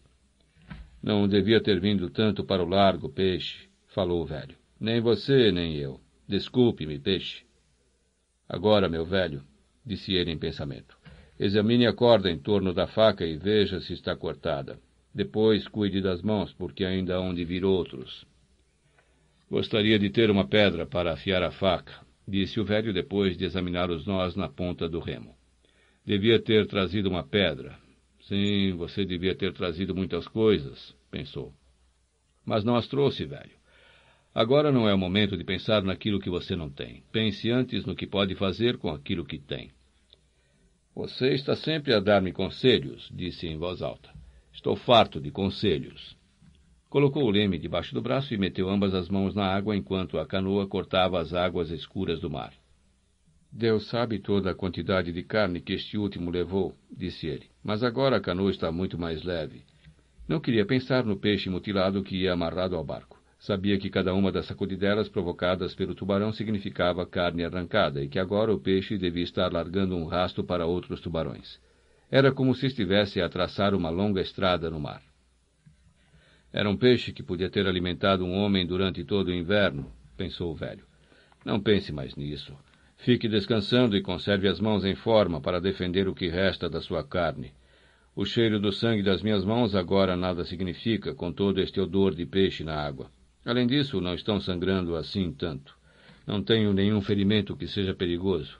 Pode ser que o sangue impeça a mão esquerda de voltar a ter uma cãibra. Em que é que poderei pensar agora? Perguntou o velho de si para si. Em nada. Não tenho de pensar em nada, e sim esperar pelos próximos tubarões. Gostaria que tudo isto tivesse sido um sonho, mas quem sabe? Podia ser que as coisas tivessem corrido melhor. O próximo tubarão que apareceu vinha sozinho e era da mesma espécie dos outros. Veio tal como um porco que se atira para a comida se um porco tivesse uma boca tão grande que lá coubesse a cabeça de um homem. O velho deixou que ele mordesse o peixe e depois enterrou-lhe a faca na cabeça. Mas o tubarão virou para trás, voltando-se, e a lâmina da faca partiu-se. O velho instalou-se no banco com a mão no leme. Nem sequer olhou para o grande tubarão que mergulhava lentamente na água, desaparecendo aos poucos até se tornar num ponto minúsculo. Essa visão costumava fascinar o velho, mas agora nem sequer olhou. Agora só me resta o gancho, disse, mas não servirá para nada. Tenho dois remos, o leme e o pequeno martelo. Agora estou derrotado, pensou ele. Sou demasiado velho para conseguir com marteladas matar um tubarão. Mas tentarei enquanto tiver os dois remos, o martelo e o leme.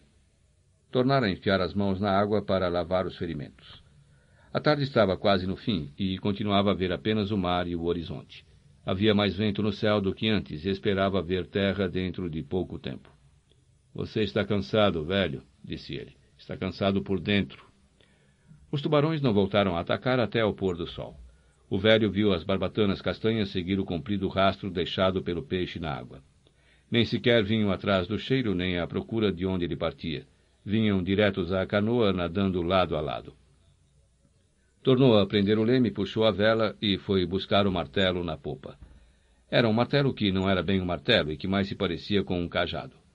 Era a pega de um remo cerrado com talvez uns setenta centímetros de comprido.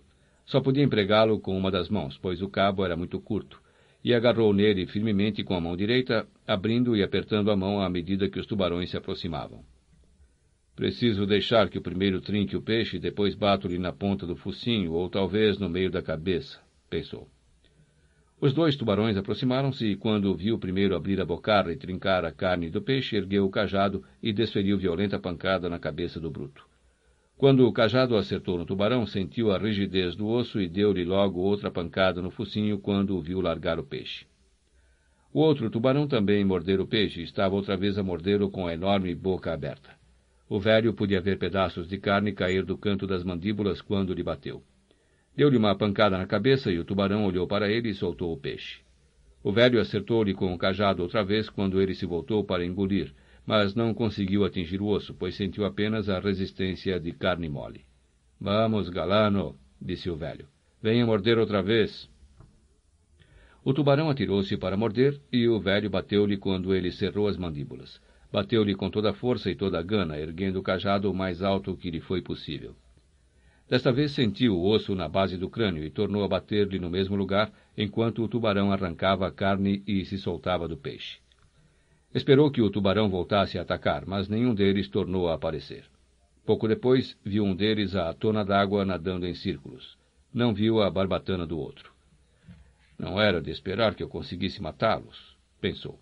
Tê-lo-ia conseguido nos velhos tempos, mas mesmo assim magoei-os bastante e nenhum deles deve sentir-se muito bem.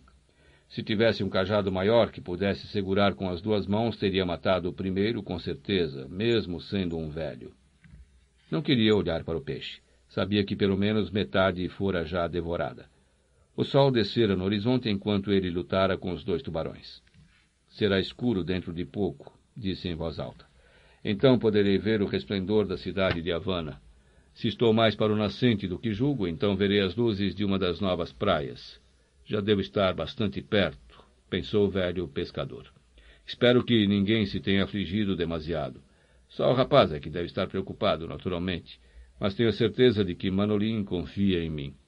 Alguns dos pescadores de mais idade também devem estar preocupados, e talvez muitos outros também. O pessoal da minha aldeia é gente boa. Agora já não podia conversar com o peixe, pois este estava reduzido a pedaços. Depois teve uma ideia. Meio peixe, falou ele. Peixe que você já foi. Tenho muita pena que tivéssemos ido para tão longe. A culpa foi minha. Arruinei a nós dois. Mas matamos alguns tubarões, você e eu, e ferimos muitos outros. Quantos teria você matado, velho peixe? Não é sem razão que tem essa espada na cabeça. Gostava de pensar no peixe e no que ele podia fazer a um tubarão se estivesse nadando livremente. Devia ter-lhe cortado a espada para me servir dela contra os tubarões, pensou. Mas não tinha nada com que cortá-la e agora nem sequer a faca possuía. Mas se a tivesse, pensou, e pudesse ter latado à ponta do remo, que arma não seria essa espada? Então talvez pudéssemos tê-los enfrentado os dois juntos. Que pode você fazer agora se eles atacarem durante a noite? O que é que você fará? Resista-lhes! exclamou. Lute até morrer. Mas agora já estava escuro e não se via nenhum resplendor nem luzes, e só sentia o vento e a força insistente da vela, e julgou que talvez já estivesse morto. Juntou as mãos e sentiu as palmas. Não estavam mortas e podia sentir a dor da vida apenas com abri-las e fechá-las. Encostou-se para trás de encontro à popa e verificou que não estava morto. Os ombros diziam-lhe bem com a dor que causavam. Tenho de dizer todas aquelas orações que prometi dizer se apanhasse o peixe, pensou o velho. Mas agora estou muito cansado para fazê-lo. Será melhor que vá buscar o saco e o ponha nas costas. Deitou-se na popa com o leme seguro debaixo do braço e ficou à espera de ver no céu o resplendor da cidade. Mesmo assim trago metade do peixe, pensou o velho. Pode ser que tenha sorte de trazer a parte da frente. Mereço ter um pouco de sorte. Não, disse ele. Você violou a sua sorte quando se afastou tanto da costa. Não seja estúpido, disse em voz alta. E não adormeça e preste atenção ao leme. Ainda pode ser que venha ter muita sorte. Gostaria de comprar um pouco de sorte se houvesse algum lugar onde a vendessem. Mas com que poderia eu comprá-la? perguntou em pensamento. Poderia comprá-la com um arpão perdido, com a faca partida ou com estas duas mãos em carne viva? Talvez, respondeu em voz alta. Você tentou comprá-la com 84 dias no mar, quase que lhe venderam. Não posso continuar a pensar nestes disparates. A sorte é uma coisa que vem de muitas formas, e quem é que a pode reconhecer? Eu, cá por mim, aceitaria um bocado de sorte, fosse qual fosse a forma como viesse, e pagaria o que me pedissem por ela. Gostaria de poder ver o brilho das luzes. Estou sempre a desejar coisas, mas essa é a coisa que mais desejaria agora. Tentou instalar-se mais confortavelmente para poder segurar melhor no leme, e pela dor que os movimentos lhe causavam, sabia que não estava morto. Faixa 12 Deviam ser umas dez da noite quando viu o reflexo das luzes da cidade. Primeiro mal as podia ver, depois tornaram-se mais nítidas, espalhando-se pelo oceano que estava agora mais agitado por causa do vento que aumentara naquela última hora. Apontou a canoa para o brilho das luzes e achou que dentro em pouco estaria na corrente. Acabou-se, pensou ele. Pode ser que me voltem a atacar, mas o que é que um homem pode fazer contra eles no escuro e sem armas? Sentia-se entorpecido e dorido. Os ferimentos e as partes doridas do corpo magoavam-no com o frio da noite. Tenho esperanças de não ser obrigado a lutar outra vez, pensou o velho. Tenho tantas esperanças de não ter de voltar a lutar. Mas pela meia-noite teve de lutar, e desta vez sabia que a luta era inútil. Vieram todos juntos, e o velho só conseguia distinguir as barbatanas na água e a fosforescência que produziam quando se atiravam ao peixe. Pegou no cajado e começou a bater a torto e a direito, ouvindo o barulho das mandíbulas a arrancar pedaços de carne e sentindo o estremecer da canoa a cada vez que os tubarões mordiam o peixe. Lançava e tornava a lançar o cajado com desespero àquilo que apenas podia sentir e ouvir, e depois sentiu alguma coisa agarrar no cajado e levá-lo para o mar. Com uma sacudidela, soltou o leme do varão onde estava preso e começou a bater e a golpear com ele, segurando-o com as duas mãos e desfechando pancadas sobre pancadas por baixo. Mas agora os tubarões atacavam o peixe todo, da popa à proa, lançando-se sobre ele todos juntos, arrancando pedaços de carne que brilhavam debaixo da água quando eles voltavam para morder de novo. Um dos tubarões veio trincar na cabeça do espadarte, e o velho soube então que tudo acabara. Bateu com o leme na cabeça desse tubarão quando o viu com as mandíbulas agarradas à cabeça do peixe, que não queria desprender-se. Bateu uma, duas, três vezes. Ouviu o estalo do leme que se partia e continuou a atacar a fera com um pedaço de madeira que lhe ficara na mão. Sentiu que lhe acertara em cheio e desfechou outra pancada. O tubarão largou e voltou-se de lado. Era o último tubarão do compacto grupo que desfechara aquele ataque. Afastaram-se todos, pois já não havia mais nada para comer. Agora o velho mal podia respirar e sentia na boca um gosto estranho. Era um gosto de cobre, ao mesmo tempo doce, e durante um instante assustou-se. Mas o gosto não era lá muito intenso. Cuspiu no oceano e disse: Comam isso, galanos, e saibam que mataram um homem. Reconhecia que estava completamente derrotado, já não havia remédio possível. Voltou-se para a popa e verificou que o pedaço de leme que ainda segurava na mão podia ajustar-se no varão de madeira a poder dirigir o barco embora com dificuldade. Colocou o saco nos ombros e aproou para a costa. Navegava com facilidade, pois a canoa estava leve e ia sem pensamentos nem sentimentos de nenhuma espécie. O velho pescador já ultrapassara todas as forças e conduzia a canoa para o posto de abrigo instintivamente, da melhor maneira que lhe era possível. Durante a noite, alguns tubarões atacaram a carcaça, mas afastavam-se ao verificar que não lhe restava já nenhuma carne. O velho não lhes ligou a menor importância. Na realidade, não ligava importância a nada, exceto à direção da canoa. Só reparava na leveza e na velocidade do barco, agora que não tinha de arrastar o peso do peixe. É uma boa canoa, pensou. É muito resistente e não ficou avariada em nada, exceto no leme, naturalmente. Isto pode ser facilmente remediado. Agora sabia que já se encontrava na corrente que conduzia à terra firme e podia ver as luzes das praias ao longo da costa. Sabia onde se encontrava e chegar à sua praia era agora fácil. O vento é o nosso bom amigo, seja lá como for, pensou. Às vezes, acrescentou em seguida. E o grande mar com os nossos amigos e inimigos. E a cama, acrescentou em pensamento. A cama é a minha amiga. De cama é que eu preciso. Espero por ela com grande impaciência. É fácil quando se está vencido, pensou o velho pescador. Eu nunca tinha sido derrotado e não sabia como era fácil. E o que me venceu? pensou ele. Nada, disse em voz alta. Fui longe demais, foi o que foi. Quando a canoa entrou no pequeno porto, as luzes da esplanada estavam apagadas e o velho sabia que já estavam todos deitados. A brisa tinha se levantado e agora já soprava com bastante força. Dentro da baía, porém, o mar estava muito calmo e o velho apontou a canoa para uma mancha de cascalho, mesmo por baixo das rochas da praia. Não havia ninguém para o ajudar e por isso foi com dificuldade que arrastou o barco para a terra, deixando-o a meio da praia, pois não conseguiu levá-lo mais longe. Depois passou um cabo à volta de uma rocha e deixou-o bem seguro. Desarmou o mastro e enrolou a vela, atando-a em torno do mesmo. Colocou o mastro às costas e começou a subir a rampa que ia ter à aldeia. Foi então que conheceu como era profundo o seu cansaço. Parou a meio caminho durante uns instantes e viu no reflexo das luzes da rua a grande cauda do peixe erguendo-se bem mais alto do que a popa da canoa. Viu a linha branca da espinha dorsal despojada da carne e a escura massa da cabeça com a espada a projetar-se na escuridão e o grande vazio provocado pela falta da rica carne do peixe. Recomeçou a andar e, no cimo da rampa, caiu no chão e ficou deitado durante alguns momentos com o mastro ainda aos ombros. Tentou levantar-se, mas era esforço excessivo, e ficou sentado com o mastro aos ombros a olhar para a estrada. Um gato passou a correr do outro lado da rua e o velho observou-o. Em seguida olhou para a estrada e ficou a observá-la. Finalmente pôs o mastro no chão e levantou-se. Tornou a pegar no mastro, pô-lo aos ombros e começou de novo a caminhar. Teve de sentar-se cinco vezes antes de chegar à cabana. Já dentro dela encostou o mastro na parede. No meio da escuridão encontrou uma garrafa de água e bebeu até matar a sede. Depois deitou-se na cama.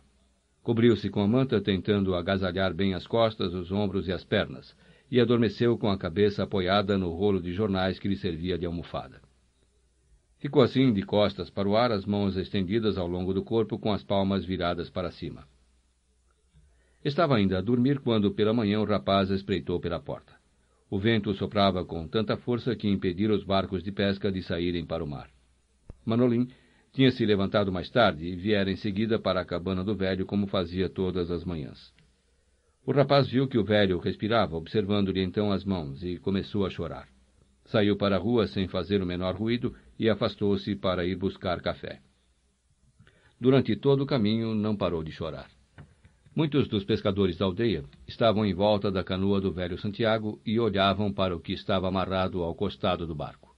Um deles estava com água até os joelhos a medir o esqueleto com um pedaço de linha. O rapaz não desceu à praia. Já estivera lá e, a seu pedido, um dos homens se encarregara de tomar conta da canoa. Como está ele? gritou-lhe um dos pescadores. Dorme, respondeu o rapaz, e não se importou que o vissem chorando. Que ninguém o vá incomodar, Mede cinco metros e cinquenta da cabeça à cauda, disse-lhe o pescador que estivera medindo o peixe. Nunca pensei que tivesse menos, respondeu o rapaz. Entrou na esplanada e pediu uma cafeteira com café. Quente, com muito leite e açúcar. Mais alguma coisa? Não. Mais tarde verei o que ele pode comer. Mas que peixe aquele? disse o proprietário. Nunca se viu um peixe assim. E aqueles dois que você apanhou ontem também não eram nada maus. Malditos sejam os meus peixes exclamou o rapaz, recomeçando a chorar. Quer beber alguma coisa? perguntou-lhe o proprietário. Não, recusou o rapaz.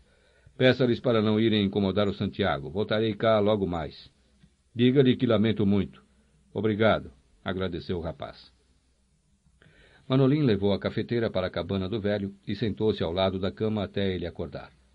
Certo momento pareceu mesmo que ia acordar, mas voltou ao sono profundo e ainda mais pesado, e o rapaz foi a uma casa ali perto pedir emprestados uns pedaços de lenha para acender o fogo e esquentar o café. Finalmente o velho acordou. Não sente, disse-lhe o rapaz. Beba isto. Encheu um copo com café e deu-lhe. O velho pegou-o e bebeu-o todo. Venceram-me, Manolim, falou a custo. Venceram-me de verdade. Ele não o venceu, o peixe não. Não, você tem razão. Foi depois. O Pedrinho está tomando conta da canoa e da tralha. O que deseja que se faça com a cabeça? Diga ao Pedrinho para cortá-la e usar como engodo. E a espada? Fique você com ela, se quiser. Está claro que quero, respondeu o rapaz. Agora temos de fazer planos por causa das outras coisas. Andaram à minha procura, naturalmente, com a polícia da costa e aviões. O oceano é muito grande e a canoa muito pequena e difícil de descobrir, disse o velho.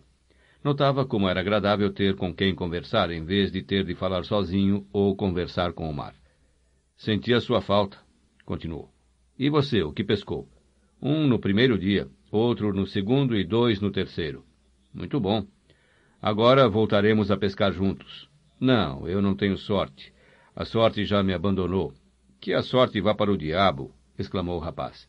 Eu levarei a sorte comigo. A sua família não vai gostar. Não me importo. Ontem apanhei dois, mas agora iremos pescar juntos, pois ainda tenho muito que aprender. Temos de arranjar uma lança boa e tê-la sempre a bordo. Pode-se fazer uma lâmina com qualquer chapa de aço de um velho Ford. Podemos afiá-la em Guanabacoa. Precisa ser muito aguçada e temperada de modo que não quebre. A minha faca partiu-se. Vou arranjar-lhe outra faca e afiá-la bem. Quantos dias vamos ter de brisa forte? Talvez três, talvez mais. Terei tudo em ordem, afirmou o rapaz. E você, meu velho, procure curar as mãos. Eu sei como curá-las. Durante a noite cuspi qualquer coisa de estranho e senti que qualquer coisa se me quebrara no peito. Cure isso também, disse o rapaz. Deite-se, meu velho, que eu vou buscar a sua camisa lavada. E alguma coisa para comer. Traga alguns jornais dos dias em que andei pelo mar, pediu o velho. Preciso curá-lo quanto antes, pois ainda tenho muito que aprender e você pode ensinar-me. Sofreu muito? Bastante, respondeu o velho. Trago-lhe já os jornais e comida, disse o rapaz. Descanse bem, meu velho. Irei também à drogaria buscar qualquer coisa para suas mãos. Não se esqueça de dizer ao Pedrinho que a cabeça é para ele. Não, não me esqueço. Quando saiu para a rua e a caminho da aldeia, o rapaz começou a chorar. Nessa tarde havia um grupo de excursionistas na esplanada, e quando olharam para a praia e para a água, uma mulher viu uma espinha branca muito comprida com uma cauda enorme numa das pontas a flutuar na maré, enquanto o vento do nascente soprava fortemente e agitava o mar à entrada da pequena baía. O que é aquilo? perguntou ela ao criado, apontando para o longo esqueleto do grande peixe que agora não passava de livro à espera de ser levado pela maré. Tiburon, respondeu-lhe o criado. Foram os tubarões. Procurava explicar o que sucedera. Não sabia que os tubarões tinham caudas tão belas e tão bem formadas. Eu também não, replicou o companheiro. Lá em cima, na cabana, o velho estava dormindo de novo. Continuava dormindo com o rosto escondido no monte de jornais que lhe servia de almofada, e o rapaz estava sentado a seu lado a observá-lo. O velho sonhava com leões.